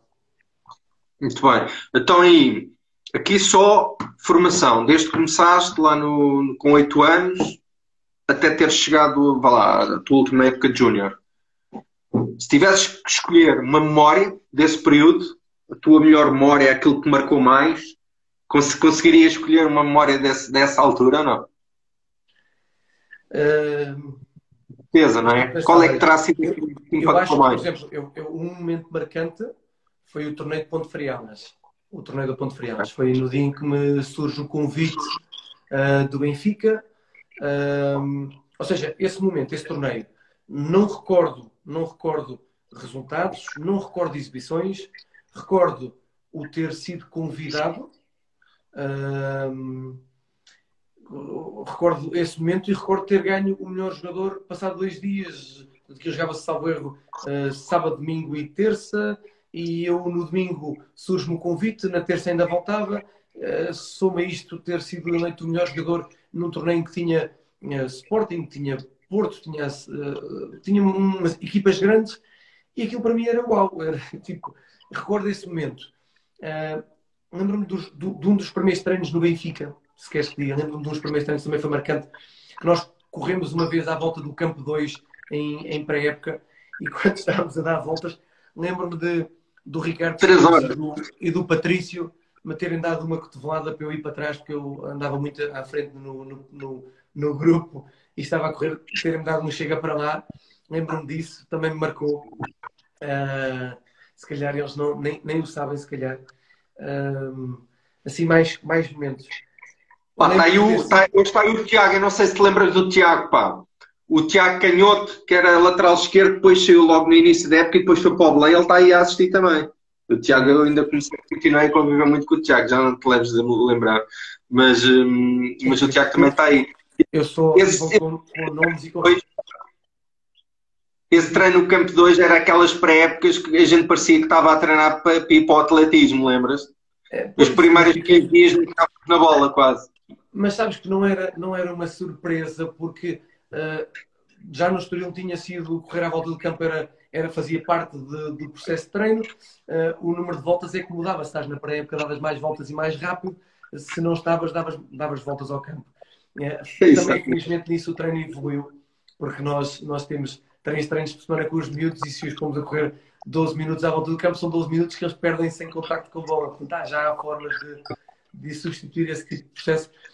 Uh, mas, mas, tive tantos, tantos bons momentos na, na formação do, do Benfica. Olha, lembro-me, por exemplo, eu em estupidez, uh, no campo uh, 3, portanto, aquele campo onde só se jogava, ser iniciado do primeiro ano, não termos acesso a essa regra, porque só, só, só jogava a equipa A ao fim de semana, porque nós jogámos no pelado, treinámos e jogámos no pelado. Lembro-me de ter um dia chovido muito, não podias ir para o campo pelado porque estava empapado, e na relva nos temos mandado de cabeça e andarmos todos molhados, porque ia ser só correr à volta, não havia condições para treinar. Lembro-me nesse dia de ter visto os colegas a, a mandarem-se com, com os dois pés, tipo uma entrada a pé juntos, e de ter tentado e ter dobrado um joelho, porque eu não tinha jeito para aquilo, tinha encravado as botas no, na relva, virei o joelho. Lembro-me disso. Há pequenas coisinhas que, que são, sem dúvida, marcantes um, na, nossa, na nossa formação. Não têm muito, muito, uh, muito, ou seja, têm significado, mas não têm uma, uma, uma expressão daquilo que foi a nossa formação, mas, mas são momentos giros. É verdade, muito bem. Vamos então aqui fazer a, a transição para, para o que vem a seguir, para aquilo que acabou por ser a tua carreira, a tua carreira sénior. E isto, principalmente, isto aqui é um, é um registro novo, porque nunca tivemos conversas com, nenhum, com nenhum jogador, com nenhum ex-atleta. A malta que, que, que, nos segue aí, com que já entrevistámos e outros miúdos que acabam por seguir, eu diria que isto vai ser interessante para eles também. Um, e vamos começar aqui em 99, que foi o ano em que tu zarpas do Benfica e vais para a Espanha para o Atlético de Madrid Epá, e, e, chegas ao Atlético de Madrid uh, e aquilo não foi fácil, a primeira época. Como é que foi, como é que foi isso? Já, já não foi fácil, já não foi fácil na saída do Benfica, com o Tijo, com, com o Benfica, com uma guerra, com insultos, com... portanto já não foi fácil. Chegar ao Atlético de Madrid, ainda que a título pessoal as coisas me tenham corrido muito bem, e eu dizia há pouco tempo, na, numa partilha também assim destas com, com, com dois amigos, um, ehm, transmiti que eu, eu saí bem daquele processo porque as pessoas gostavam muito de mim, as coisas correram bem, um, mas efetivamente descemos de divisão com a história do, do, do Atlético Madrid, com, com, o plantel que tinha, um, mas sim, deu-se a descida de divisão. No ano seguinte, mais um ano de insucesso no clube porque não conseguimos subir à. Não sei se cortou aí a imagem, Estou a ficar sem bateria. Não, foi só. Foi momentâneo. Ok. Foi momentâneo. Vou ver se consigo pôr aqui a, a carregar. Um, okay. E entretanto, no Atlético Madrid, ainda que uh, a nível coletivo as coisas não tenham corrido como esperado, a verdade é que foi um bom momento para mim. Fui convocado para a seleção uh, portuguesa, a seleção principal. na altura tinha, tinha marcado, era um jogador que tinha tinha muita procura e, e dentro do, do, mal que foi a história uh, coletiva e, e, e, do clube, obviamente, a título pessoal uh, não, não deixou de ser um, um, um, momento de crescimento na minha vida, para o bem e para o mal, também pela primeira vez uh, neste período entre Benfica e Atlético Madrid, sentiu que era a pressão do adepto num, num, numa perspectiva um, realmente impressionante, porque nós não interpretamos essa pressão quando, é, quando veio do adepto da equipa uh, oposta, uh, porque já entendemos aquilo como natural. A grande pressão é quando vem dos nossos próximos adeptos, e, e pronto, foi uma experiência vivida que me fez crescer, evoluir. Um, e, e, foi, para mim, foi uma fase das melhores que eu tive. Uh, adorei viver em, em Madrid, adorei o, o, ter representado o Atlético Madrid e, e, e, fui, fui muito feliz em Madrid. Muito bem. Vamos lá ver se ainda te lembras. Até porque para esta malta perceber que o futebol é uma coisa, é uma coisa muito, muito tenue, aquela linha que separa. Tu lembras quais é que foram as equipas que desceram de divisão convosco? Olha, eram tudo equipas que levavam uh, à volta de 50 a 55 mil pessoas ao estádio com frequência. Uh, provavelmente as três melhores uh, craques de, de Espanha, uh, provavelmente pelos cânticos, pelo apoio que dão ao, aos seus clubes.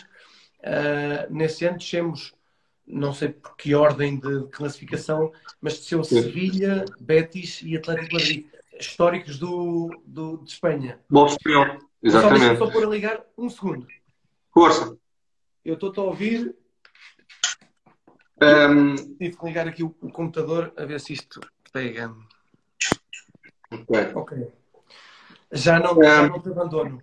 Agora temos mais uma hora, não é? Se vamos falar da carreira. Epá, agora sim, agora temos. A gente vai para a cama às duas ou três da manhã, não tem stress. Um... A malta vai mas eu, eu pedi para partilhares isso connosco porque isto foi há 20 e tal anos atrás. E se calhar se nós disséssemos um miúdo de hoje que acompanha o futebol uh, europeu que há, quando tu em 99 estavas no, no Atlético de Madrid e que tinhas descido de divisão e que o Betis também tinha descido e o Sevilha também, se calhar eles não acreditavam. Epá, isto, o futebol é isto também. Eu é? acho que ninguém, ninguém nem, nem na altura, os próprios, ninguém acreditava que isto fosse possível. Estamos a falar de gente que, que tinha um histórico. Eu lembro-me, o, o Betis tinha adquirido o jogador mais, mais caro da história do futebol, que era o Denilson. Uh, Exatamente. Isto, certo? Tinha na altura. fortuna para a altura. E, portanto, se essa equipa que tinha o jogador mais caro da história do futebol desta divisão, alguma coisa não estava, não estava certo. Mas a verdade é que aconteceu. Uh, e, e, infelizmente para os clubes, neste, neste sentimento um, de, de, sofrimento, como é, como é reconhecido ao adepto do Atlético Madrid, uh, ali foi sofrimento a dobrar. Coitados. A coisa não correu de todo bem. E outra, outra coisa interessante, um, que espero não me estar a enganar, que é o, o treinador desse ano foi o treinador que há meia dúzia de anos atrás foi campeão em Inglaterra com uma equipa que nunca tinha sido campeã e que ninguém, ninguém dava nada por aquilo, que era o Cláudio Ranieri, não é? Não me falha a memória. Não sei se ele não foi, não foi o, ano, o ano depois de ter ganho o campeonato em Inglaterra, uh, não sei se foi eleito, ou pelo menos estava entre os eleitos, uh, do, do o melhor treinador do mundo, certo? Ou uma coisa assim. Portanto, sim, sim, teve nos nomeados, qualquer. Cláudio Ranieri era o treinador. Uh, não, para além do elenco que nós tínhamos, tínhamos jogadores, por exemplo, para, para, para o pessoal do Benfica, tínhamos o Gamarra, que tinha sido um, um extraordinário central no Benfica uh, e que era da seleção paraguaia, certo? Uh, Paraguai, sim, do Paraguai, exatamente. Pá, tinhas o Molina, tinhas, sei lá, você... o, tinha o Gino foi o melhor marcador do campeonato com 27 gols e ainda assim descemos de divisão. Portanto, exatamente, exatamente. Tínhamos, tínhamos, jogadores internacionais uh, na altura, assim, daqueles que, que, fizeram excelentes carreiras, o Valerón e o Baraja, que eram da seleção espanhola. Tivemos o, o, Santiago Solari, que foi para o Real Madrid no ano seguinte. Tivemos Sim, o já foi jogador do Madrid, não é? Há pouco tempo. O, tivemos o Chamot e o, e o Rosemari que foram para o Milan nesse ano.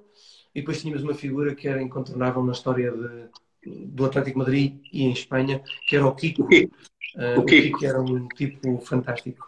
Fantástico. É? Fantástico. Histórias com ele? Era impecável. Eu, eu, eu posso contar aqui, não sei se o, se o propósito é mais este ou se é falar da carreira, mas eu, eu... Não, o propósito também é esse. Normalmente o pessoal não conta histórias porque ficam com vergonha, mas, mas não, a gente quer que tu. Eu não tenho vergonha, só tenho medo de não largar aqui no, no, no processo e que e que depois me digas, mas faz-me sinal se tivermos ir a Não, não, não vou ter que diga. Pá, estamos no confinamento. Quando assinei com o Atlético de Madrid, uh, eu ainda fui, faltava uma semana e ainda tinha, ainda tinha aqui um, uns quilinhos a mais, porque já estava parado há algum tempo, e eles propuseram-me ir uh, para Cádiz fazer uh, uma pré-temporada -pré com o Kiko, e o Kiko estava com o Lourenço Bonaventura que era um preparador físico, fisioterapeuta, que, que eu até acho que ele está com o Guardiola agora, uh, e o Lourenço estava a trabalhar com o Kiko, a recuperá-lo de, de mãozão que ele tinha só operado aos dois, aos dois tendões daqueles. E o Kiko, quando cheguei, recebeu-me em casa, fiquei uns dias em casa dele, eu perguntou-me, a primeira coisa que me perguntou foi se eu falava espanhol, se eu percebia. Eu disse, olha, eu, eu entendo algo, uh, ele vais fingir que não sabes nada. Eu também. Então fomos, fomos treinar com o Lourenço e o Lourenço dizia-me uh, que íamos para a areia, porque na areia as, as, as, era bom de trabalhar a musculatura e eu não te entendo, não entendo. Uh, e ele começou a ver que eu não percebia nada, então começou o Kiko a puxar por ele e ele a gozar comigo. Já dizia, pá, este gajo está gordo, pá, o gajo não sei quanto. Já me dizia tudo. E ele mandava-me fazer 10 minutos de corrida na passadeira depois, quando fomos ao ginásio, e eu fazia 10 flexões. Até que há um momento que ele me começou a insultar. Em, em espanhol começou a dizer, pá, este gajo não percebe nada, este gajo é, é, é totozinho. No final da sessão, eu passei, olha que passei uh, quase a tarde toda sem dizer uma palavra, a fingir que não percebi. O que disse, Hugo, que tal te gostou na sessão com o Lourenço? E eu respondi-lhe, sim, me gostou muito. Bem, o outro ficou, claro, tinha, tinha esta, mas o que era deste tipo de partidas? Um, e era coisa que eu, que eu gostava muito na, Uh, e, e, sempre gostei, admirei as pessoas com, com um sentido de humor e com, com uma perspectiva de de, de desfrutarem da vida e o Kiko era um desses exemplos. E na, na, tua, na, tua, altura, pelos clubes por onde passaste, era habitual para achar-se a malta nova que chegava ou não? Eu prachava toda a gente. Ah, era? É, ah, então era, era, era, acho que fazia o bullying aos outros. não propriamente bullying, mas era, era sempre, havia sempre as partidas a, à malta mais nova. Eu, eu, tive alturas em que ganhei o Euro Milhões juntamente com uns quantos. Nós, por exemplo, no Vitória de Setúbal, jogámos o Euro Milhões todos juntos. Um, chegou uma vez que restei a chave da, da, véspera, que tinha sido o segundo prémio em Portugal, restei no sábado. Nós tínhamos 12 pontinhos e meti o 13 terceiro, que era daquele dia para a semana seguinte, meti lá no meio. E entreguei para ver se... Depois fazíamos umas bolinhas à volta das, daquilo que tínhamos ganho e, e, e ganhámos o Euro Milhões umas quantas vezes. Eu sei o que é ganhar o Euro Milhões. o que é tudo tenho, era tudo uma mentira. Mas Muito bem. Uh, Atlético de Madrid, ou seja, a, tua, a vossa segunda época, vocês ficam em quarto classificado com os mesmos pontos do terceiro, não me falha a memória, e acabaram por não conseguir subir. Se tivessem ficado em terceiro, não sei qual é que foi o, o motivo de, ali, a forma de desempate, era confronto direto. Eu vou, eu vou dizer, uh, esse, nós, salvo erro, por um golo, por um golo na diferença com o Tenerife, tenho ideia, uh, nós não subimos. Tenho ideia Exatamente. que foi. E, e, e, agora veio o mais trágico no meio deste processo todo. Nós ganhamos ao Tenerife uh, em casa deles, ganhamos por 2-1. E eu faço o penalti que deu o gol deles. Agora vê o dramático que isto, que isto soa. que não é penalti, se tu vis o lance é uma coisa absurda, mas que foi o gol da igualdade. Nós depois fazemos o gol 2-1. Uh, ah, mas tenho ideia que esse gol faz com que a diferença de, de, de, confronto direto não seja favorável ao Atlético Madrid e permita o Tenerife ficar com. Tenho ideia que é alguma coisa assim. Também se não for. Ainda acordas, ainda acordas com suores frios ou quê? Porra, eu tenho, eu tenho mesmo pé frio, pá. Crer. Bem, o que é que acontece? Tu, tu, acabas, acabas o teu período no, no, no Atlético nesse ano, tu ainda eras jovem, tu eras do, dos atletas que se calhar sendo jovem e que ainda tinhas um bom mercado, porque tinhas potencial e estavas a aparecer, e surge o, o Paris Saint-Germain correto? Oh, Vais para o Paris Saint-Germain. Deixa-me só fazer aqui uma parte. Eu, eu, vi agora nas coisas, está aqui o Zeca. O Zequinha. Tá. O Zeca que está na. Onde é que o Zeca anda agora? Já, já na Grécia? O Zequinha, o Zequinha pode. pode Jogaste com o Zeca no Setúbal? Sim. Has, has, has é. de convidar o Zeca um dia para, para ser entrevistado aqui o Zeca, o Zeca já está. Não sei se já lhe chegou a mensagem ou não, mas o Zeca já teve aqui o Mr. Plantier, que, que priva também bastante com ele, e já pedia ao Mr. Plantier que, que falasse com o Zeca. O Zeca sofreu muito comigo. Marca, Olha, o Zeca sofreu muito comigo. Porque o Zeca. Ah, é? Então. Nós íamos para Setúbal, mas se quiseres, eu, eu conto aqui uma parte. Nós íamos para Setúbal juntos, os dois.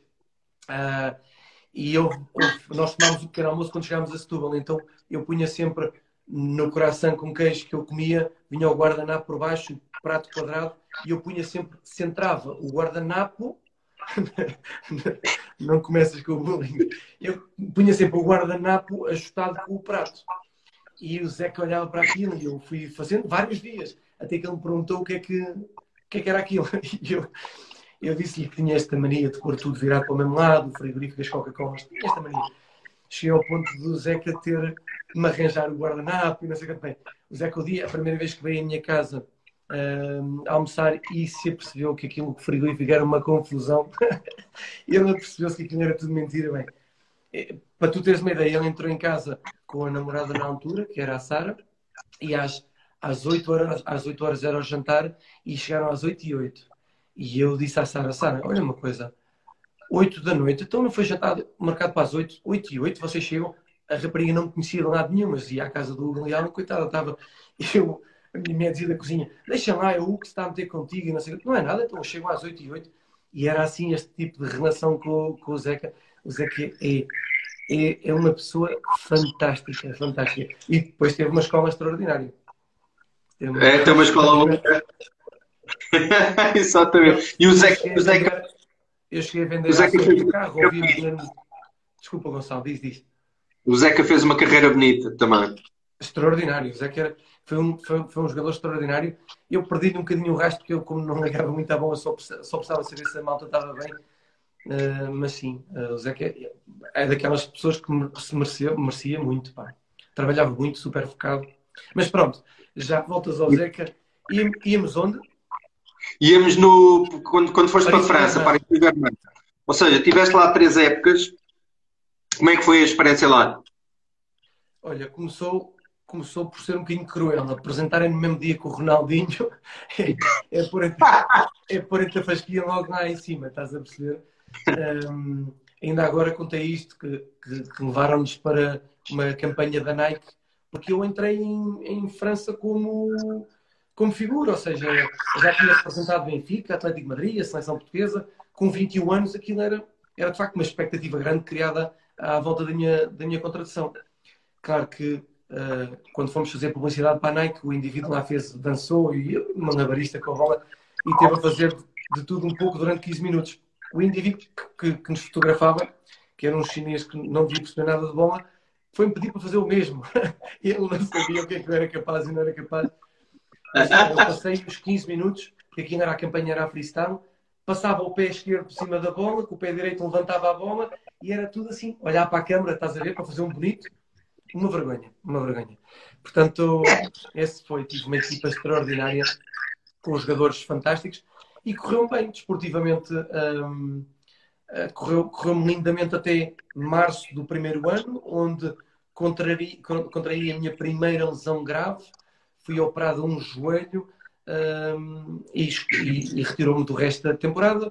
Nesse ano tinha feito muitos jogos, estamos a falar de uma equipa que tinha um, Ronaldinho, GG Ococha, Anelka, Arteta, uh, Fred Deu, para, para, além daqueles com quem eu não competia, que eram Gabriel Heinz, Pochettino, uh, portanto, uh, tinha, tinha de facto uma, uma equipa extraordinária.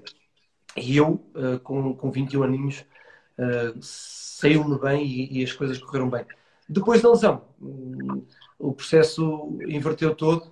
Uh, comecei, tive uma segunda época muito difícil, com muitas lesões, uh, principalmente a compensar um, o proteger-me o joelho. Eu, eu talvez me tenha precipitado a voltar aos relevados muito cedo, uh, com pouco tempo de recuperação, mas quis estar disponível e paguei por isso no, durante esse ano. Depois também já contei que um, em França, num processo algo uh, até uh, xenofobista, uh, onde o português tem que ser efetivamente bom, epá, eu, eu, eu apanhei um bocadinho. Na altura, quando sai a France Football, faz ali um apanhado dos mais bem pagos em França, o meu nome surge no top 10 de, das coisas dos franceses e os franceses lembraram-se de dividir aquilo pelo número de jogos que eu tinha feito. Aquilo dava uma fortuna. E, é claro que isso crucificou-me logo e à medida que eu tocava na bola, os próprios adeptos já, já, me, já me assobiavam. Portanto, aí começa um processo menos simpático da minha carreira, mas que eu, por atrevido, eu não me escondia, eu queria a bola, e isto, de certa maneira, também me foi penalizando mais. Eu podia levar menos a subir delas, mas não, eu era um gajo atrevido e ia, ia, ia arriscando. Umas vezes saía bem, outras nem por isso, e quando não saía bem, então aí era, era julgado a dobrar um, e portanto não foram, não foram duas épocas um, onde eu pudesse dizer que uh, foram fantásticas, não. Tive muitas lesões que me impossibilitaram, mas não foi só o facto das lesões, foi também uh, o nível competitivo que eu não conseguia alcançar e que fizeram com que em determinada altura já me estavam todos a convidar para sair do clube a toda a hora, portanto já era quase uh, a convencer-me para ir embora. Okay. suporte. Exatamente, mas mesmo assim tu em França, tu ainda acabas por disputar duas finais da Taça de França, não é? Uhum. No teu segundo ano uh, perdem a final, eu tenho a ideia que tu marcas o gol, perdem 2-1, pai, ou coisa do género. No meu, no meu segundo ano perdemos a final por 2-1 e, e, eu acho que essa final resume um bocadinho aquilo que foi a minha história em Paris sempre que tive uma fase muito boa, uh, veio uh, qualquer coisa que uh, estragava todo aquele processo. Eu posso dizer que nesse jogo, e de forma resumida, eu faço o primeiro gol e sou expulso no jogo. sou expulso numa, num lance com, com o central que era do Access, que é o Maxes, teve no, na Roma depois. E no Milão e. Sim. sim. Num lance disputado com ele, eu de facto entrei com o pé mais alto, mas depois recolhi o pé para não, para não lhe acertar e ele simulou, deu voltas e tal, e eu fui expulso. Isto resume aqui um bocadinho que era, vencíamos por 1 a 0, eu estava uh, muito bem sucedido porque tinha sido eu a fazer o gol, e de repente eu sou expulso, uh, o, o, resultado inverte, perdemos por 2-1, e não deixei de estar associado uh, ao facto da equipa ter ficado reduzida a 10 elementos, de eu ter sido expulso e a equipa ter perdido depois. Portanto, foi um bocadinho histórico. Lembro-me de ter sido convocado para a seleção, de estar numa das pré-convocatórias para a seleção portuguesa, na minha melhor fase, em Paris, do, no último ano, já com o secundário, e de, e de me lesionar, ter uma lesão no pé no mês de janeiro, uh, que me deixou ficar fora um mês, e portanto, foram pequenos, é por detalhes, tal como em determinada altura, pequenos detalhes me levaram para uh, o mais alto, o processo também é, é verdade que uh, pequenos detalhes me foram derrubando em alguns momentos uh, e privando de, estar mais disponível ou de, ou de, ter desfrutado de algum momento menos, menos ou mais feliz, diria. É, a vida do futebolista acaba mesmo por ser isso, não é? Há coisas que às vezes favor e há outras que depois jogam contra. Tu ainda tiveste a oportunidade de cruzar no teu último ano com o Paleta, não foi? Pauleta foi, foi meu colega no último ano e aí, aí quase já retiro aquilo que disse do, do, do xenofobismo, uh, porque o Pauleta era adorado. Portanto, uh, o Pauleta era, sem dúvida, uh, figura do clube, já vinha com o rótulo goleador, tinha sido, salvo erro, goleador, o melhor marcador do campeonato em anos transatos, com, com, com o Bordeaux. Com o Bordeaux, e, e chega a Paris e continua na sua na sua onda de, goleadora, eh, com, com por vezes um ar assim até desajeitado e não sei quanto, mas com uma, com uma qualidade da frente do golo uh, incrível, como poucos. Portanto, sim, foi, fomos, fomos colegas de equipa. Já no ano anterior eu tinha sido colega de equipa do, do Felipe Teixeira e do, e do Agostinho. Uh, não Sim. sei se no ano anterior, se no, se no primeiro ano.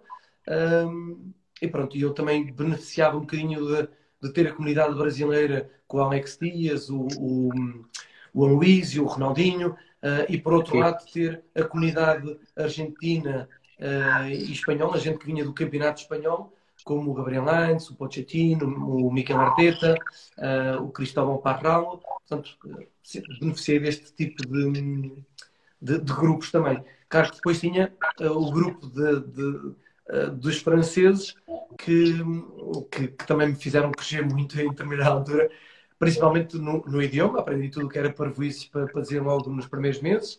Uh, depois uh, consegui, uh, nos três anos, ter, ter um bom nível de domínio do francês e aprendi com esse grupo, um, principalmente os parisinos, ali o, o Verlan, que eles querem falar à l'envers, falar ao contrário. Então, se já era difícil para mim ir apanhando o que eles diziam, ainda tinha que ouvir, em vez de dizer bonjour, era jour bom. Então era cenário que a gente trocavam as coisas todas, uma confusão, Gonçalo. Mas pronto, foi, foi enriquecedor. Uh, foi, foi principalmente uma aprendizagem, principalmente na gestão daquilo que é os maus processos, ou seja, os momentos maus do futebol, com uh, pressão da imprensa, com, com exigências, com ameaças, com, com maus momentos desportivos, uh, com uma dificuldade, inclusive, de vivência. Um, eh, com... Já tudo me fazia confusão em determinada altura, era os horários, era a cidade que era extraordinária, mas o clima, e portanto uh, fez-me crescer, fez-me viver, passar momentos que, que fazem hoje eu ser quem sou e viver da forma como vivo, valorizando as coisas que tenho do dia a dia e, portanto, também por isso estou, estou grato à, à, experiência vivida, ainda que com alguns momentos maus. Claro que sim. Pá, antes de virarmos aqui a página do, do PSG, eu diria que há uma pergunta que se impõe para quem é adepto do futebol, tens que nos, tens que nos dizer como é que era o Ronaldinho, pá. O, o gajo era mesmo. Era um craque, pá. Era um craque. Olha, dou-te um exemplo, um exemplo, Gonçalo, de uma ação que o, o, o Roman Roqui e o Felipe Teixeira, dois indivíduos da minha idade, uh, mas que, que, ficavam horas, horas a fazer uh, exercícios técnicos no final, ou seja, a treinar habilidades e pôr nas costas e tal. E havia na altura um gesto que estava a aparecer, ou apareceu, que era uh, ter a bola aqui, pressionar a bola com o bico e levantar a bola com a ponta do pé. Aqui o, o joelho dobrava assim ligeiramente e era um gesto que eles treinavam e treinavam. O Ronaldinho viu aquilo duas vezes, à segunda fez. Claro, isto diz o que é um, a capacidade que ele tinha um, para encaixar uma bola no seu movimento, na sua coordenação motora. Ou seja, aquele tipo um, parecia que estava a desenhar as coisas, visualizava e rapidamente conseguia aplicar. Tinha, a diferença de outros, é que ele era um brinca na areia muito prático. Ou seja, o Ronaldinho não andava para trás, se podia andar para a frente. Isso faz a diferença dos grandes jogadores. É que um, ele se podia dar um passe de gol, ele não conduzia mais um bocadinho a bola. Uh, e ele se pudesse um, chutar à baliza, não, não, não, não fintava mais ninguém e dava uma cueca. Ou seja, ele tem obviamente exceções por, por garantias que, que ele próprio tinha de que iria conseguir driblar o guarda-redes, quando se calhar teria sido mais fácil ah, finalizar, mas era, era sem, dúvida, sem dúvida genial. Um, recordo ser uma pessoa fantástica, ainda há, há muito pouco tempo me enviou um áudio a gozar comigo, ó oh, Portuga, Portuga, e depois lá disse umas asneiras que era o porreiro de, que eles gostavam do português, não é? Que no Brasil não, não, não tinha.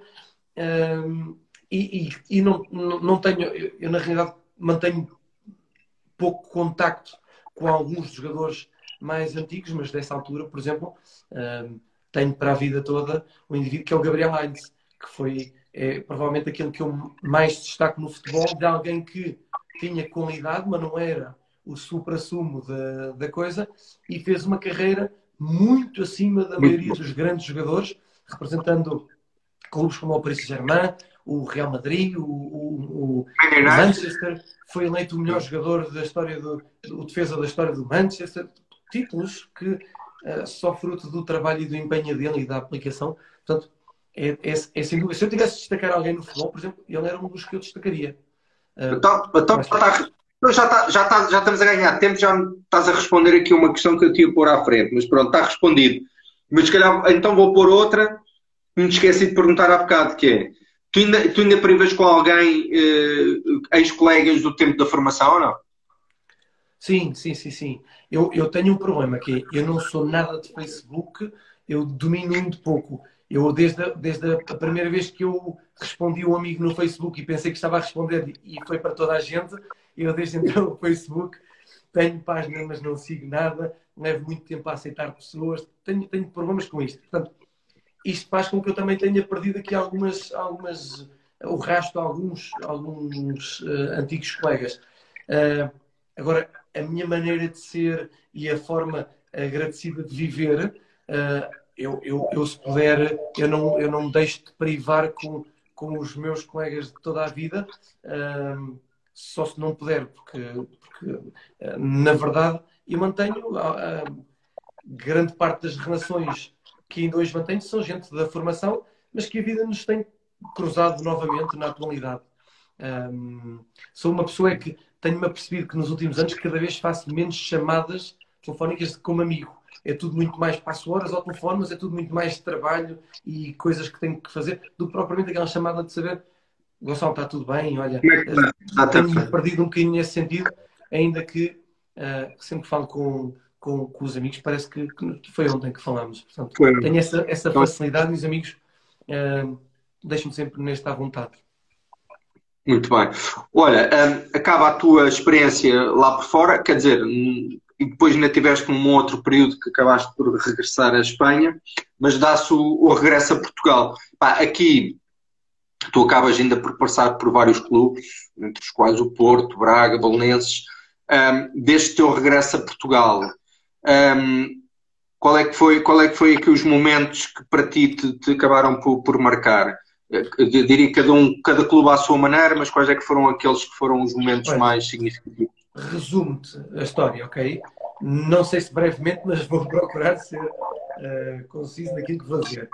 Chego ao Porto com uh, déficits uh, anímicos, desportivos, competitivos, uh, a quem daquilo que era o nível do futebol do Porto. Portanto, o Porto campeão europeu, uh, a disputar a Intercontinental, a disputar a, a Supertaça Europeia, a Supertaça Cândido Oliveira. Portanto, eu chego mal preparado, com uma época onde tinha feito nove jogos no Paris Saint-Germain e, portanto, resume-se aqui a pouca utilidade, pouca utilização,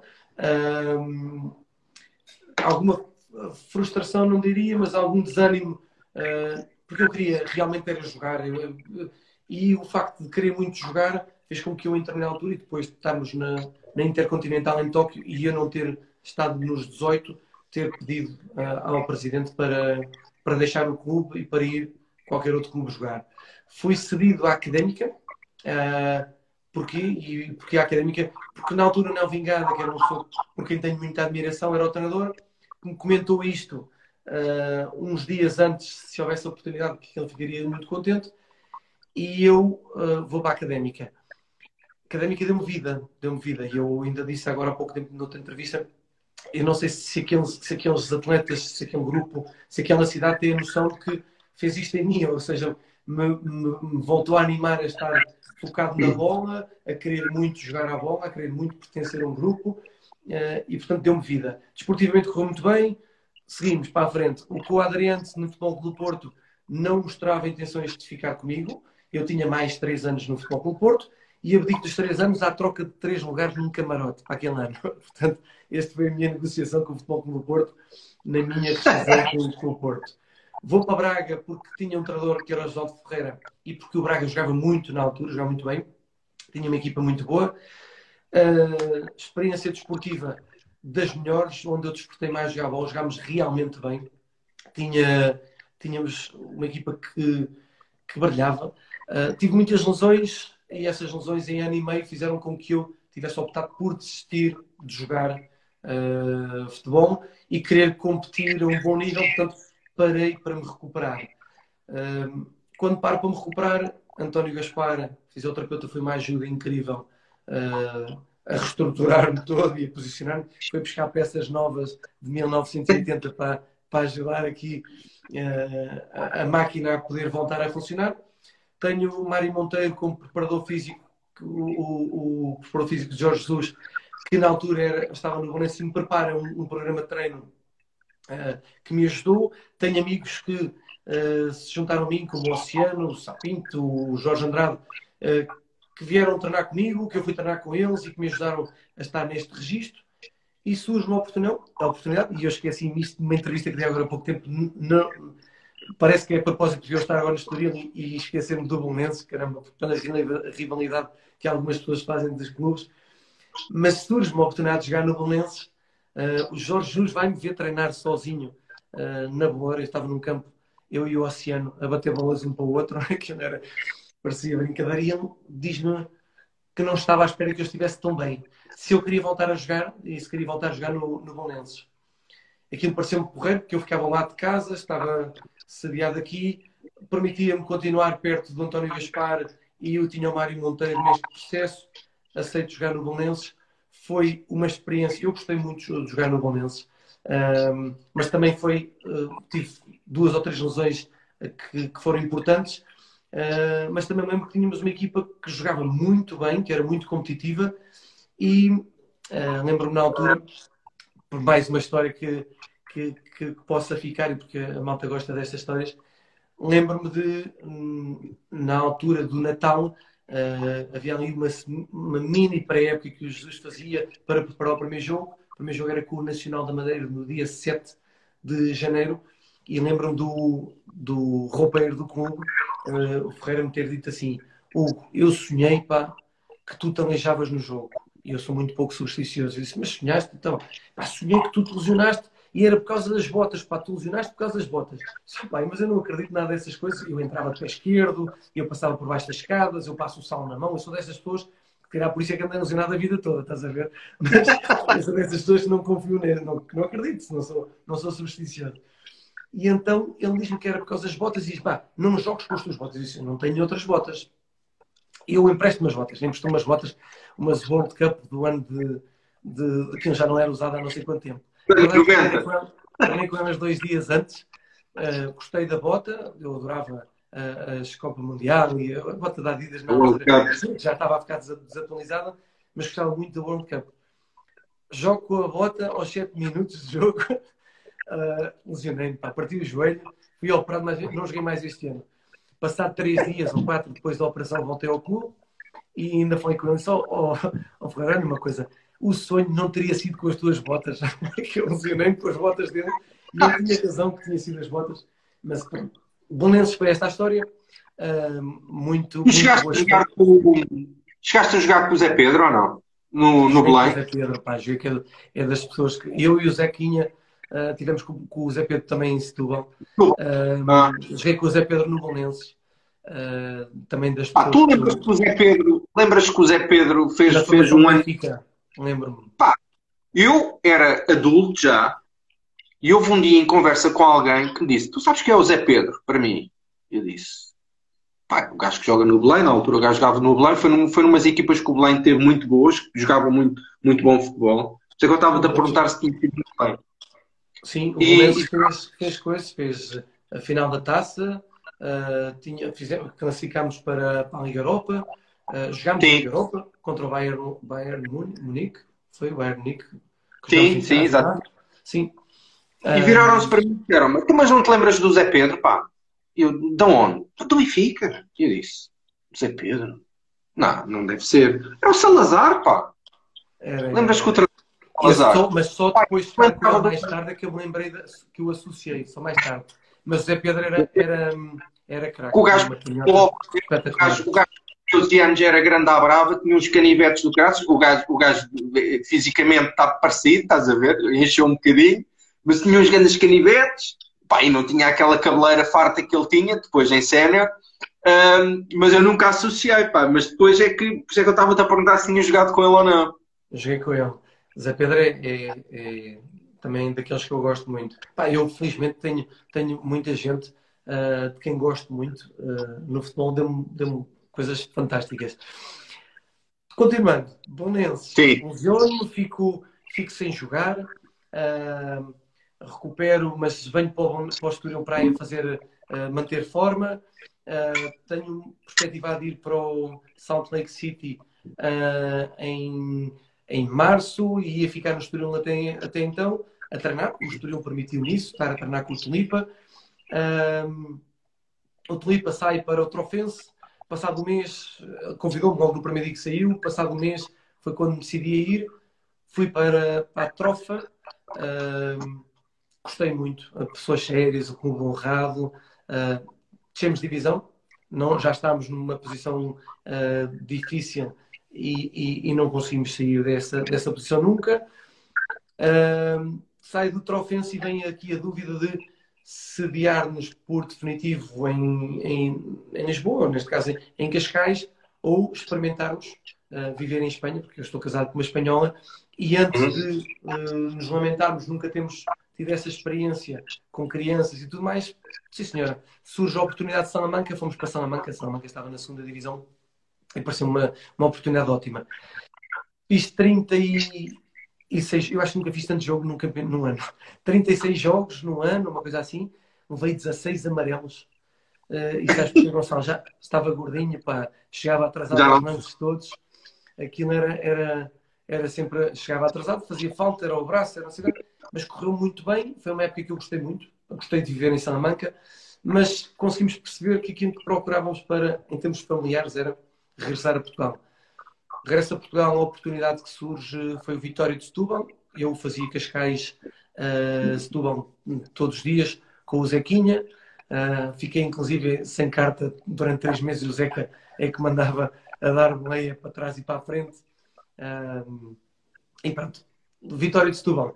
Uh, foi provavelmente os dois anos mais difíceis da minha carreira, uh, não por aquilo que eu produzia ou não, mas porque houve muito incumprimento por parte do clube, vias muitos colegas de equipa a passar uh, fases difíceis com 3 e 4 e 5 meses de atraso e a terem aqui que recorrer a, ajudas de outros colegas, a vender propriedades, e portanto foi um ano muito desgastante, muito, dois anos muito desgastantes surge uma oportunidade de, de, vir para o Estoril. Na altura, Marco Silva já me tinha comentado quando estava na segunda divisão. Entendemos, inclusive, os dois que uh, podia ser a pressão excessiva o estar a, a, a, vir a meio do ano de Setúbal para o Estoril, quando o Estoril não se tinha mostrado candidato, mas as coisas estavam a correr bem e aquilo era eventualmente trazer aqui alguma competitividade que se calhar não era necessária para os jogadores que já estavam a jogar e, portanto, era mexer um bocadinho com o processo podia correr bem ou não. Uh, o certo é que venho no ano seguinte, quando o Estoril sobe à primeira divisão. Uh, foi, foi terrível. Joguei quatro ou cinco jogos durante o ano, portanto, muito aquém daquilo que eu perspectivava. Uh, a pré-época correu muito bem, eu estava muito bem preparado. Tive um mês inteiro a, a, a dedicar-me uh, a mil por cento àquilo que ia ser o meu foco, que era o, o Estoril Praia no campeonato. E depois, mais uma vez, as lesões foram, um, foram absorvendo a minha disponibilidade um, e acabo por ter um ano uh, individual muito ingrato, mas termino uma carreira com, com a classificação do Estoril de Praia para a Liga Europa, um, um feito único e histórico no, no clube e fico muito feliz por, uh, por ter terminado a carreira no Estoril Praia um clube que, que me viu crescer e que era o clube de, da, minha, da minha terra.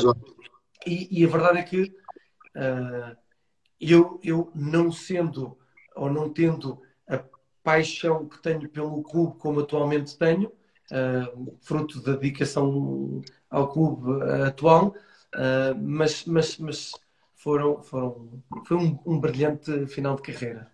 Só, só, só, superaria isto eu ter jogado. Essa é que era. Exatamente. Epá, eu diria que hum, o único amargo de boca que fica aqui foi, foi o ter sido fustigado por, por tantas lesões durante a carreira.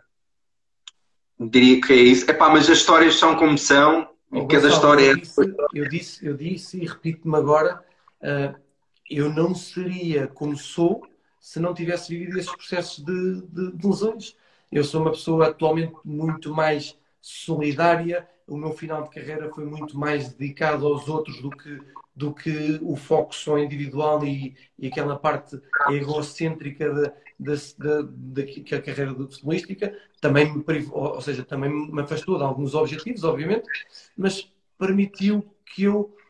Uh, eu fui sempre muito feliz e, portanto, uh, para, para, para, para ser como sou hoje, se tive que passar pelas lesões que me trouxeram o carácter de resiliência, me trouxeram uh, a perspectiva de ajudar o próximo, de estar cooperativo. Se foi assim, olha, que seja, que, seja, que tenha sido por lesões, estou aqui com saúde, uh, já me custa levantar-me um bocadinho quando vou ao cinema, levanto-me devagarinho, uh, quando jogo o meu paddle já me dou os joelhos, já não consigo fazer dois ou três jogos seguidos, mas é o que é e, e, e muito feliz por ter vivido o que vivi até hoje. Muito bem. Muito bem. Olha, então e agora estamos aqui quase, já, já vamos nas duas horas, hein? Não, não sei se o pessoal está entretido ou não, mas isto, isto, ainda vai durar mais um Gonçalo, ninguém, ninguém vai ver duas horas deste programa, Gonçalo. Ah, a, gente vai, a gente aproveita, já que não falávamos há tantos anos, vamos falando os dois aqui um com o outro, pá, também não tem problema. Faz uma, uma então, coisa, então, é, em pedacinhos, pá. Exatamente. É chegada a altura, eu, eu se calhar ia-te convidar para tu estares à vontade para explicares um pouco o que é que é, e para o que é que é a tua vida hoje em dia, como é que foi a tua saída do futebol, se tu quando sais do futebol acabas por ter logo uma ideia muito, muito objetiva, muito concreta daquilo que, que querias fazer, ou se ainda estavas assim a apanhar um bocado do ar, a ver daqui ou a ver dali, e o que, é que, o que é que foste fazendo e o que é que estás a fazer hoje em dia, pá, e agora podes fazer aí publicidade à vontade, estás a, é o sítio ideal. Não, não, mas, mas de, quando, deixo, quando deixei de jogar futebol e era uma, um final uh, expectável, uh, fui convidado para uh, ser responsável pela intervenção que a SAD tinha no clube. Um, passado uns meses, fui convidado para ficar com uh, responsabilidade na, na, na, direção como responsável pela formação de futebol de Estoril Praia, onde também está o Vitor Neves, que já exercia esse cargo. Um, eu, quando deixei de jogar a bola, eu estive durante muito tempo, e sempre o disse, uh, focado em ajudar outros. Uh, e eu criei uma empresa que prestava consultoria a jogadores e treinadores e fazíamos coisas giras. Portanto, começámos a trabalhar aqui aquilo que era, e que alguns empresários já fazem hoje, que era não estar focados na, na transação, que era o foco do, dos empresários, mas sim na preparação do pós-carreira. E prepara-se o pós-carreira muitas vezes com miúdos de 17, 18, 19 anos. Então começámos, este foi o processo, foi um, quase pro bono, fazíamos aqui situações de um, sugerir a atletas que uh, tivessem um seguro de vida e com os 50 euros que ganhavam pusessem 2 euros de parte e não sei E então foi tudo neste registro. Uh, também me dediquei à formação do, do, do, do, clube, um cargo não remunerado, já exerço há sete anos. Um, tenho aqui uma, uma satisfação pessoal de ver as coisas a crescer e de, e, e de ver uh, trabalho feito. Um, o retorno, o retorno que tenho com isto um, é, é, o prazer diário de, do agradecimento muitas vezes de, de, das pessoas um, pela maneira como sou, ativo, uh, dinâmico, bem disposto, procuro sempre que as pessoas estejam cómodas no seu, no seu ambiente de trabalho. E, e esta é, é, a minha realidade atual, ou seja, uh, dedico-me com, muita, com, com muitas horas à, à formação do Estoril Praia e aos seus atletas. Uh, e depois dedico-me também a gente que está aqui a acompanhar como o Food for All e o Food for Women, que são projetos criados uh, no Estoril Praia para gente com mais anos, com mais peso, com, menos dica, com menos conhecimento da bola, com menos jeito, ou também para aqueles que, que, que têm o peso ideal e que jogam bem, terem esse momento de, de, de, atividade física. E, portanto, começou a haver uma envolvência da comunidade local também nos projetos do Estado Praia.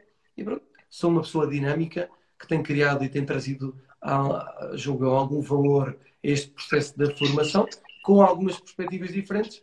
E depois tenho sido uma pessoa que tenho bebido muito daquilo que são os treinadores da formação, e neste caso a experiência que tenho é Estúdio Praia, mas, mas admito que tenho aprendido muito com muita gente de muitos clubes e tenho aprendido um, a, a, estar neste, neste mundo quase que um, uh, com, com, satisfação diária, diriam, com satisfação diária.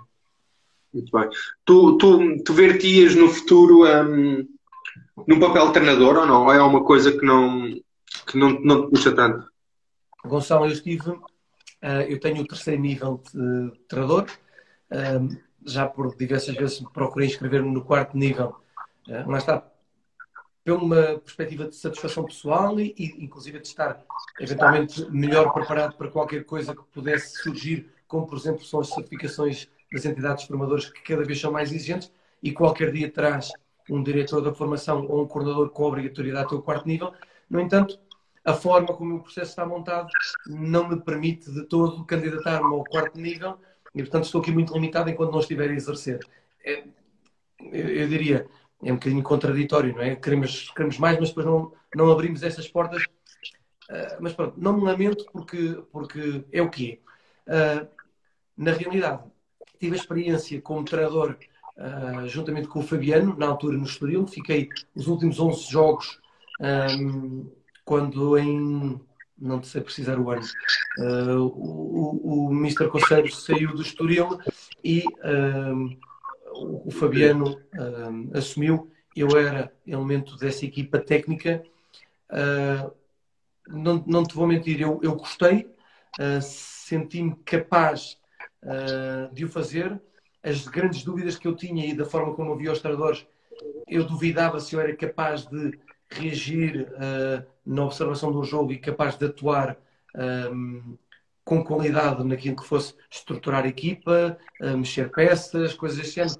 que era a grande dúvida que eu tinha, que eu como jogador sabia as capacidades que tinha e a forma como ia o jogo, mas não sabia se como treinador poderia fazê-lo.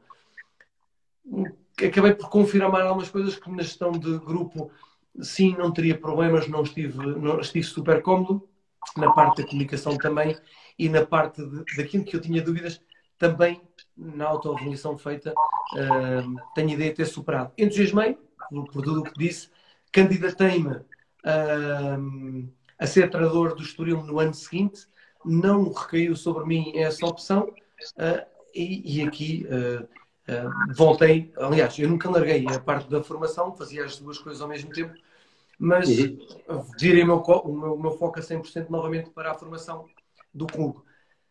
Neste momento, para ser sincero, eu não me sinto preparado para ser treinador e para, para abraçar algum projeto como treinador de uma equipa sénior, não porque não tenha capacidade ou não sinta ter capacidade, mas porque uh, a minha maneira de viver e de estar com a família neste momento obriga-me a pensar que se eu pegar numa equipa e for bem sucedido, o que é que poderá vir daí? Uh, eventualmente uma, uma saída para um, um outro clube. Uh, eu posso dizer, já, já fui abordado na altura por, pela académica, por um presidente candidato, e eu comecei a imaginar ir daqui para Coimbra, estar longe da família, e portanto são as decisões que depois uh, vão pesando. E, e, como digo, eu sou muito feliz na, na vida que tenho. Uh, não, não, não gostaria de melindrar nem penalizar nada por uma perspectiva ou por uma decisão egocêntrica ou por uh, eventualmente estar a, a, querer arriscar numa carreira que neste momento, e pela idade de ter os meus filhos, talvez não seja, não seja aquilo que eu procuro. Daí uh, eu te digo, a não preparação tem muito mais a ver com isso de não estar preparado para sair daqui, ir para outro sítio. Não estou capaz de fazer esse esforço ainda por uma carreira de treinador quem sabe daqui um, a uns tempos, talvez, mas, mas ainda não tive tempo para pensar para isso, estou, para pensar nisso, estou, estou muito mais uh, entusiasmado com o futebol de formação e, e pronto, sinónimo disso é que eu não vejo futebol profissional, não acompanho e portanto eu não te consigo dizer atualmente uh, cinco jogadores do Benfica e cinco jogadores do Sporting, não consigo dizê-lo e portanto vê ao nível que eu estou, portanto é quase que é vergonhoso dizer disto. Não, mas é o que é, pá, e assumes isso. Um, eu tive um período também que estive envolvido no futebol de formação na, na, olha, na ADO, que também é um clube aí do, de perto de ti, na Associação Desportiva de Oeiras. Pá, e posso dizer que foi, foi, um, foi um período. Eu era treinador adjunto, porque eu não, eu não tenho certificação de, de, treinador, como não sei se tu sabes, mas eu estou ligado há cerca há 20 anos à, à atividade seguradora, eu trabalho na indústria seguradora. Aquilo foi através de um amigo que me convidou e, e, que eu acabei por também ser o treinador adjunto lá de uma equipa de, de sub-13, sub 12 ou sub-13, o que era aquilo. Uh, epá, e foi, foi top. Foi, foi espetacular e eu, eu, eu revejo-me naquilo, revejo ou percebo claramente aquilo que tu estás a dizer em que partilhas que estás feliz nas atuais funções que desempenhas, pá, porque é, é, muito, é muito interessante poder acompanhar e tu tens cargo, um cargo diretivo, pronto, tu estás aqui um bocadinho mais acima, mas podes conviver com os treinadores dos vários escalões, acompanhas os miúdos, acompanhas a evolução dos miúdos, que acho que é aquilo que, que acaba por ser mais interessante. Uh, e isso foi aquilo que eu retirei mais quando estive nesse ano lá no, ADO, que foi pá, pegarmos numa equipa no início da época e os mesmos miúdos ao final do ano, pá, a evolução que eles têm é, é pá, nada, nada paga isso, nada paga isso. E uma das razões por que iniciámos este, esta página foi precisamente por isso, por, pelo amor que temos ao, ao desporto de futebol e, e por aquilo que, com o qual nos revemos no que é o, o futebol de formação e, e, tudo aquilo que gravita à volta disso. Muito bem, muito bem, grande Hugo. Olha, quase a acabar esta parte, depois agora aqui no final vamos fazer aqui uma brincadeira para ver se nos rimos mais um bocadinho do que aquilo que já nos rimos aqui. Olha, cuidado, uh, Gonçalo, cuidado se vais dizer que há uma terceira parte, vamos para mais uma hora de. Não, não, não, não, tens, não a fazer ao piso, não vais ter hipóteses nesta terceira parte, que é uma coisa, é uma coisa rápida, estás a ver? Ora. É jogar ao primeiro top, quase, é quase jogar ao primeiro top. Olha, o Bem, Zequinha está a dizer que vai embora, vai lá, Zeca, vai, vai dormir.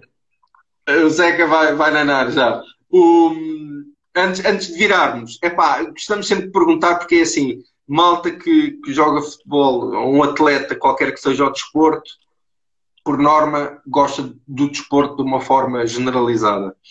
Um, tu já falaste aí no paddle, já percebi, já li também alguns que tu és praticante, não é? praticas. Um, é um desporto de eleição hoje em dia para ti? Ou, ou também és daqueles que gostas um bocadinho de tudo? Não, eu, eu não jogo, eu não, não faço mais atividade física para além do, do paddle. Experimentei uh, o, o uh, com, com o Ricardo Esteves e, e, e, fiz uma etapa e disse ao Ricardo que ia continuar, gostei. Só que no, quando disse que ia continuar, fui operado um joelho, já, já tinha deixado de jogar a bola, portanto estás a ver. Fui operado é. novamente a jogar com os veteranos e acabou por, por um, não me permitir uh, cumprir com ele, que era dar continuidade ao, ao, ao FootConf. Uh, faço pouca atividade e a pouca que faço é no paddle. Porque o paddle porque é um desporto que rapidamente tu consegues ter jogos giros, não precisas de grande qualidade para, para poder ser, uh, para te divertires e para socializar e para competir. Uh, é um desporto onde eu me sinto sempre o pior em campo. Isso dá-me um gozo tremendo de competir com gente melhor. E, e ainda há pouco estavam aqui dois, o, o Zé Fernandes e o, o, Henrique, que são bem melhores que eu, uh, mas o Zé ganha-me fácil, mas o Henrique não ganha nunca. E portanto estás a ver, ah, é? é? esse tipo de coisa que alguém que é muito melhor uh, e não te consegue ganhar porque tem, tem, tem vícios, tem, tem cabeça fraca e pronto, eu depois vou recortar esta coisa e vou passar para eles que é para eles aprenderem uh, o processo. Exatamente, mas, mas olha lá outra coisa essas afirmações que tu tiveste aí que um ganhas fácil, um ganha-te fácil, o outro não te ganha nunca. Um, isto, isto, é uma espécie de estás, estás a picar, estás a picá-los. Eu não conheço as pessoas em questão, mas quero um bocado a. Por natureza, por natureza, eu, eu só me transformo uh, para ser diretor da futebol formação do Estoril Praia. Porque de resto o meu eu, o verdadeiro Hugo, é um tipo que gosta de ganhar a tudo e que eh, quando aposta qualquer coisa gosta de ir ao final. É quando eh, e, e, portanto eu sou provocador por natureza. Eu ganho muitos jogos de pádel a gente muito melhor uh, por uma perspectiva de estratégia, de, malandrice. Uh, esquece o jogar com ângulos e jogar com a perspectiva de que a estratégia é essa. Eu jogo sempre para o pior ou para aquilo que eu acho que vai ser o, o que vai desafinar primeiro. Uh, e, e, depois tenho um, um discurso picuinhas, uh, sou daqueles que felicita quando, quando acho que eles vão agrandar quando, quando ouvem a felicitação e depois vão falhar a seguir. Portanto, tenho aqui umas estratégias mentais que, que vão, que me vão levando para bom caminho e já tive vitórias no paddle muito interessantes com gente muito boa, que atualmente são, são das seleções nacionais Uh, e, e, e, eu já ganhei, provavelmente o pior jogador que lhes ganhou, mas nisto, porque sou, sou muito. Sou um boxe, boxe no paddle, estás a ver? Corro, corro bastante. E entretanto apanhei agora outro que corre muito mais que eu, que também jogou na formação de Sporting, que é o Bruno Fernandes. Uh, e o Bruno tem sido o meu par dos últimos tempos e que eu achava que corria bastante, mas que eu vou ganhar de, de alguns quilos o Bruno passa por cima de mim e rebola e, e pede-me para sair do campo para ele jogar, portanto estás a ver. Mas sim, sou, sou, sou, sou aquilo que sou carregador de piano no, no, no paddle. Enquanto no paddle. Era, era meio maestro pianista no, no, futebol, aqui tenho mais a vertente de trabalhar para os outros. Muito bem, fico, fico ao registro. Olha, então vamos, vamos lá passar aqui à última fase disto. Isto está mesmo quase a terminar. Nós chamamos isto de, de transição rápida. Pá, é uma brincadeira. São meia dúzia de perguntas. Isto é, a transição é de ataque-defesa ou defesa-ataque? Não, é, é defesa-ataque. É transição defesa-ataque, ok? Uma transição rápida. Não, não vai acontecer nada, não? Não, não te vai acontecer nada. Isto é estilo uh, três toques, bola na área e alguém a finalizar. Ok? não, é, seja, não é cultura geral, não? Não, não, não é nada. Isto é mesmo para ver se tu se tu dás aqui largas à imaginação. Então. eu vou-te explicar como é que é isto. Há aqui determinadas perguntas, isto é tudo perguntas muito simples, muito rápidas e muito curtas, e a ideia era tu responderes com aquilo que te vier à cabeça. Há aqui uma ou outra que se calhar vais ter um bocado mais de dificuldade, vais ficar assim coisa e, e podes responder e podes alongar mais um bocadinho. Ok? Estás preparado? Tu és um gajo que tem medo, não tem medos, por isso vamos embora. Vamos embora. Bora lá. Então vá. A tua cidade preferida? Uh, Cascais. Eu vou pôr aqui uh, Cascais, punha Cascais. Ok. A tua comida preferida? Cascais, mas punha Cascais. Se queres okay. cidade, cidade. Pode, não, não, pode ser localidade. Cascais. Cascais. Muito bem. A tua comida preferida? Uh, bacalhau com natas, assim de repente. Ok. Uh, a vitória mais marcante? Uh, talvez algum campeonato da Europa destes sofridos. se calhar o Sub-16 contra, contra a França, que foi muito sofrido. Muito bem. O, o guarda-redes que mais te impressionou? A Michel Perrodome. Aí não há muitas dúvidas. Ok. E o defesa mais completo? Gabriel Heinz. Muito bem. E o médio mais competente? O médio mais competente, o Xavi. O Ravi, do Barça? Sim. Muito bem. E o avançado matador? Pauleta. Muito bem. Quem é que foi, na tua opinião, o jogador que te passou pelas vistas com, com o maior talento natural? Caramba. Ei, pá, olha. Fico ah, aquele, aquele coisas que, que, era fácil, que era o, tudo fácil. Ronaldinho, não. Nesse, eu ia, ia dizer aqui algum que pudesse ser surpresa, mas não. Ronaldinho, eh, sim, de longe, não é? Ok. O, o jogador mais veloz? O jogador mais veloz. Uh, tu, tu, tu, não me lembro. E é completamente bloqueado, o jogador mais veloz. Queres ver que eu não joguei com nenhum rápido? Porra. Não, não posso dizer Zé Pedro, Zé Pedro era rápido a, decidir. Um... Então, mas olha, vou pôr o jogador mais veloz eu. Tu? Depende de raciocínio. Eu, de raciocínio. Muito bem. Eu, eu, Muito eu, bem. eu jogava muitas vezes a permitir. Sim, eu, olha, está feito. Ok, está tá arrumado. E Oi, o jogador mais. Tu, foi daquelas que tu me disseste que eu podia pensar mais um bocadinho, pronto, foi esta. Exatamente, estás, a, estás à vontade. O, o jogador mais brincalhão. É que senão vou puxar as conversas todas a mim. Mas tive, tive, tive, aqui, por exemplo, olha o Leandro, está aqui a, a, a ver na formação de Estoril. É um, é, é um brincalhão por natureza, meu melhor amigo. Um, Jogadores brincalhões, o, o, por exemplo, o Kiko, falei do Kiko, gostei. O Kiko. humor engraçado, sim. Muito bem. Então, e dessas tuas épocas todas do futebol, quem é que foi o gajo, o gajo com mais estilo? Com mais? Mais estilo, mais estiloso. Aquele que aparecia no balneário, sempre Ricardo, a última Ricardo coisa. Os Esteves, de cenário. Ricardo Esteves, porra, nunca vi ninguém com tanto cenário. Então, o gajo, o gajo vivia para aquilo, não é? Não, o cabelo. Eu, eu hoje tenho o meu cabelo arranjadinho, uh, mas os Esteves é, é. Epá, esquece. Não é. Esteves, não, não há outros Esteves. Então, então, e, o, e o gajo com menos estilo? Apanhaste aqueles que iam sempre só de fato de trânico, com chinelos e não sei o quê. eu não quero, não quero ofendê-lo, porque ele é, é uma grande pessoa. Mas lembro-me de, de, nos rirmos um bocadinho com o velho Lima no Alverca, o, o José Lima, que foi treinador também de okay. Sporting. Sim, mas, mas não é por falta de estilo, atenção, é porque ele levava sempre a, a bolsinha dele da, da Umbro, sabes, aqueles sacos de, Sim, Aquelas antigas, dos anos 90. Antiguinha, antiguinha. Mas não foi, não foi de longe o, o com menos estilo. Digo por isto, por, por, por me rir. Olha, apanhei no, no, no, no Paris Saint-Germain o Alex Dias, que, que comprava o, o, o manequim todo da, da Cavalli ou da, da Hugo Boss. Então aquilo era o chapéu amarelo, o cinto amarelo, a calça branca, a camisola com as coisas. Portanto, nesse registro, talvez o Alex Dias. Muito bem, muito bem. E tem quem é que era o, o gajo que se mexia melhor, o melhor dançarino? Uh, melhor dançarino. Eu, eu, eu ia buscar os Esteves porque eu tenho aqui muitas histórias com os Esteves, pá, caramba. E Esteves é muito Podia, é pá. Não, mas a gente, a gente, pode fazer depois, combinar um outro, um outro live qualquer um dia e falamos só dos Esteves, pá. Tens, conheces os podres dos Esteves, não é?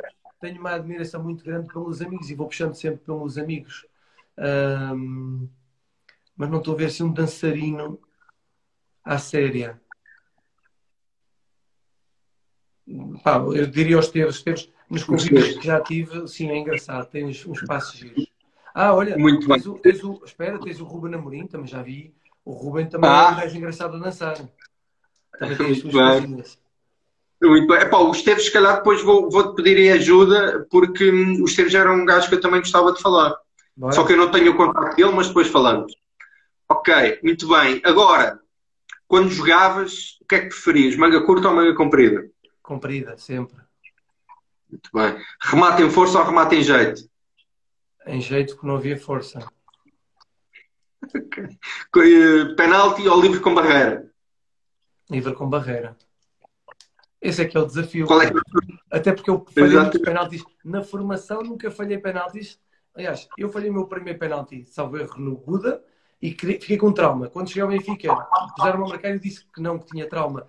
E obrigaram-me a marcar. Eu não me lembro de ter falhado um penalti na formação do Benfica. E olha que tirei muitos. E depois, quando cheguei a sénior, lembro-me de ter falhado hum, pelo menos três. Mas hum, esquece, não era bem o meu. Não era bem a minha, a minha onda o penalti. Muito Eu bem. Ah, é teu guarda-redes. número preferido? Aham. Não, eu acho que fazia os guarda-redes um, um tico qualquer que lhe dizia para onde aqui ia a mão. Não era o meu, o meu, o meu ato. Muito bem. O teu número preferido? 20. 20. Essa Foi fácil. praticamente o espaço toda a carreira, não foi? Sempre que pude, sempre que pude. Nunca discuti por um número, ah, mas sempre pude chegar a algum clube e ter um número. Por exemplo, lembro-me de, de- Tenho ideia que no Braga era, o- era o, o meu amigo Luís Felipe, ah, que tinha o 20 e eu joguei no Braga, salvo erro, com o 6. Um, sim, no Porto acho que com o 4. Eu Não era, não era muito escrito. Normalmente números pares, não sendo supersticioso, mas gosto muito mais de números pares. Um, e o 20 sempre que podia. O 20 sempre que podia. Muito bem. Trivela ou toque de letra? Nem uma nem outra, pá. Nem uma nem outra. Pode ser, pode ser pé não dominante? Pode. Pronto. É porque eu não, não me viram uh, praticamente em toda a carreira fazer um passo de trivela ou um passo de letra. Não, não, não, não quer dizer, devo ter trivela algum, mas, mas uh, aplicava sempre o pé não dominante. Neste caso era o que tinha menos força, mas eu, eu era um, um ajeitadozinho com o pé esquerdo também. Eu, eu lembro-me na sub-15 na seleção, uh, os primeiros, os primeiros, as primeiras convocatórias, eu era quem batia os cantos de pé esquerdo, batia os cantos de pé direito, portanto eu tinha essa, essa capacidade exatamente uh, porque não usava a trivela. Ou seja, lembro-me, por exemplo, de jogadores fantásticos com a trivela, Quaresma, o Maniche, uh, e eram jogadores que pouco utilizavam o pé esquerdo e por isso tinham que desenvolver esse processo. E eu não consegui desenvolver porque tinha sempre o recurso ao pé esquerdo. Sim, mas tu lembras-te lembras que na, na nossa altura havia um bocado uma castração com a, com a história do, do toque do, do passo trivela. Pá. Epá, era, era, era uma forma de provocar os jogadores e de, os ter uh, a, a, treinar o pé não dominante. Presumo que fosse. Sim. Pelo menos é a minha interpretação Sim. agora. Na altura não, não ligava nada. Na altura é para já para a esquerda. Sim, Não. bora, vou jogar. Mas já, já viste o que é que tinha acontecido para com o Quaresma se o gajo não tivesse sido teimoso? É verdade. É. Faltava-nos a magia. Exatamente. Bem, hum, assistência ao golo. Assistência. Mil E para terminar, cuecas ou cabritos? E pá, eu, eu, eu, eu vou dizer, porque eu perdi muito o hábito de. Eu, eu, atualmente, ao nível que eu estou, o patamar que eu estou, do Food for All, do Food for Women, dos treinos, do, do, do grupo de treinadores, eu recuso-me praticamente a dar cuecas, porque já o entendo como um, um, um gozo. E, portanto, aqui custa-me assumir que a cueca era, era, era preferida relativamente aos cabritos. Cueca, vou assim.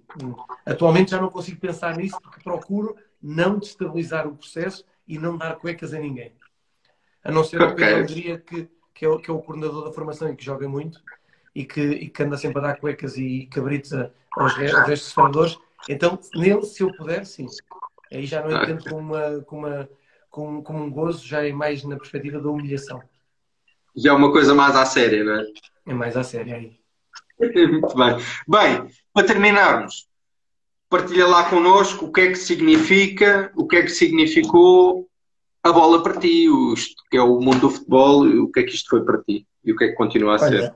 a, a bola, eu tenho que resumir assim, ou seja, a bola é, é uma das partes principais da minha vida, ou seja, eu não consegui ver um momento da minha vida sem bola, uh, quer seja a praticar, quer seja uh, a fazer com que pratiquem, quer seja a idealizar melhores coisas para. Mas sempre, sempre neste contexto de bola. Um, conheci a minha mulher porque a bola me levou à Espanha.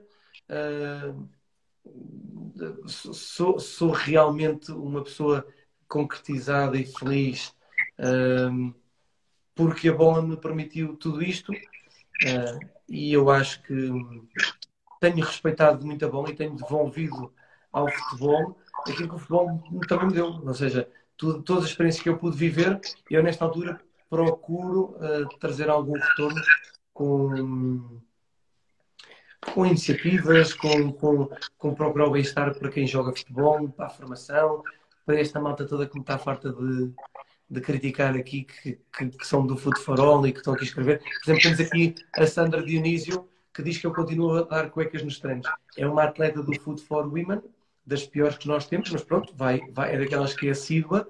Um, e, e, eles sabem que eu, que eu gosto e desfruto. Também é um, é um bocadinho egoísta da minha parte aquilo que eu, que eu faço, porque eu retiro muito, muito, tenho muito retorno destes momentos com o Food for All e com o Food for Women, por exemplo, com os treinadores do clube, com os elementos do Elite, e retiro muito, uh, ainda que o faça de uma forma um, desinteressada um, e sem, sem neste, neste sentido, retorno financeiro. Mas, mas traz-me uma felicidade uh, e preenche-me no meu dia a dia. Muito bem, muito bem. Grande Hugo, olha, um, tivemos aqui dois minutos e meio, mais ou menos. Foi, passou num instante, como viste, passou num instantinho. Um, epá, não podemos deixar de agradecer teres, teres disponibilizado para vir contar aqui um bocadinho da tua história. Acho que acabou por ser um, muito giro. Tenho o que é que tens aí? Tenho aqui, espera aí, que estão tá, a pedir para pôr o viriato, para mostrar o viriato. Eu lembro quando ganhámos o segundo campeonato uh, de, de Europa, uh, nós fomos apelidados dos viriatos. Exatamente. Uh, e tenho um amigo que, que, está aqui, que é o, o Painter Ideias, que, que fez esta peça. Pá, é uma peça extraordinária. Só, solamente ele ter-me cobrado o que me cobrou pela peça, mas, mas de resto foi tudo impecável. É pá, é pá, mas ao menos já lhe fizeste aí publicidade, já estás a, já estás a compensar qualquer coisa. Está feito, está feito. Exatamente. Olha, o, do, do, do, que toca a nós aqui do Portalento, os nossos agradecimentos mais uma vez por teres vindo aqui, agora um bocadinho mais a sério. Foi muito interessante a conversa que tivemos contigo. Acho que isto, eu diria que os miúdos que, que possam ter estado a acompanhar ou que vão ver depois, podem tirar muita coisa daqui. Do que toca a mim, eh, no que puder ajudar, eh, estás à vontade. Eh, só te posso ajudar ao nível dos seguros, já sabes. mas, mas estás à vontade um, desejar toda a, tua so toda a sorte do mundo aí para os teus projetos futuros. Um, epá, e mandar-te um grande abraço e depois se calhar vou-te vou -te pedir se calhar para me arranjar o contacto de um ou de outro artista para ver se juntar aí para situações futuras. Vamos sim senhora. Olha, e Gonçalo, e eu para, para fechar também agradecer-te uh, o teres-me convidado. Acho que o trabalho que têm feito, e eu não sei o nome do teu colega que eu já ouvi em entrevistas, uh, tem sido um, um, trabalho extraordinário porque dá espaço aos miúdos da formação. É, é, acho que eles precisam, inclusive, de ter este hábito de, de, poder falar, de estar perante uma câmara. Se bem que eles, os Instagram já não é novidade para eles e estas videoconferências também não. Mas o dar-lhes este momento também é importante, também os prepara, também os prepara para, para outras circunstâncias da, da sua carreira. Um, e felicitar-te por isso, por este momento que, que estás a permitir a estes jovens.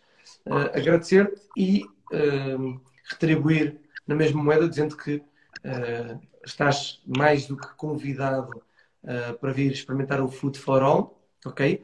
Atenção que aquilo tem um nível que se calhar tu não encaixas, ok? Que, que, tu jogaste e jogas bem e, portanto, talvez ali vais, vais ter alguma dificuldade de adaptação.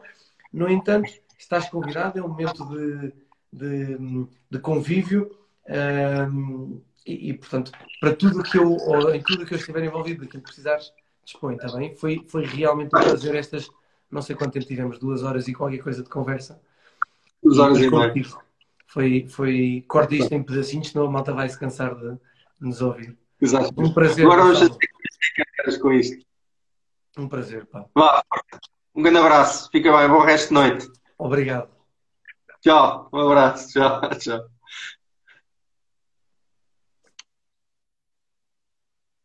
Bem, pessoal, uh, foi uma conversa top aqui com, com o Hugo Leal. Um, eu diria que esta entrevista fica aqui restada como uma das entrevistas pá, que tem que ser vistas, principalmente para os mais novos, para retirarem daqui algumas ideias e algumas, alguns exemplos para o futuro.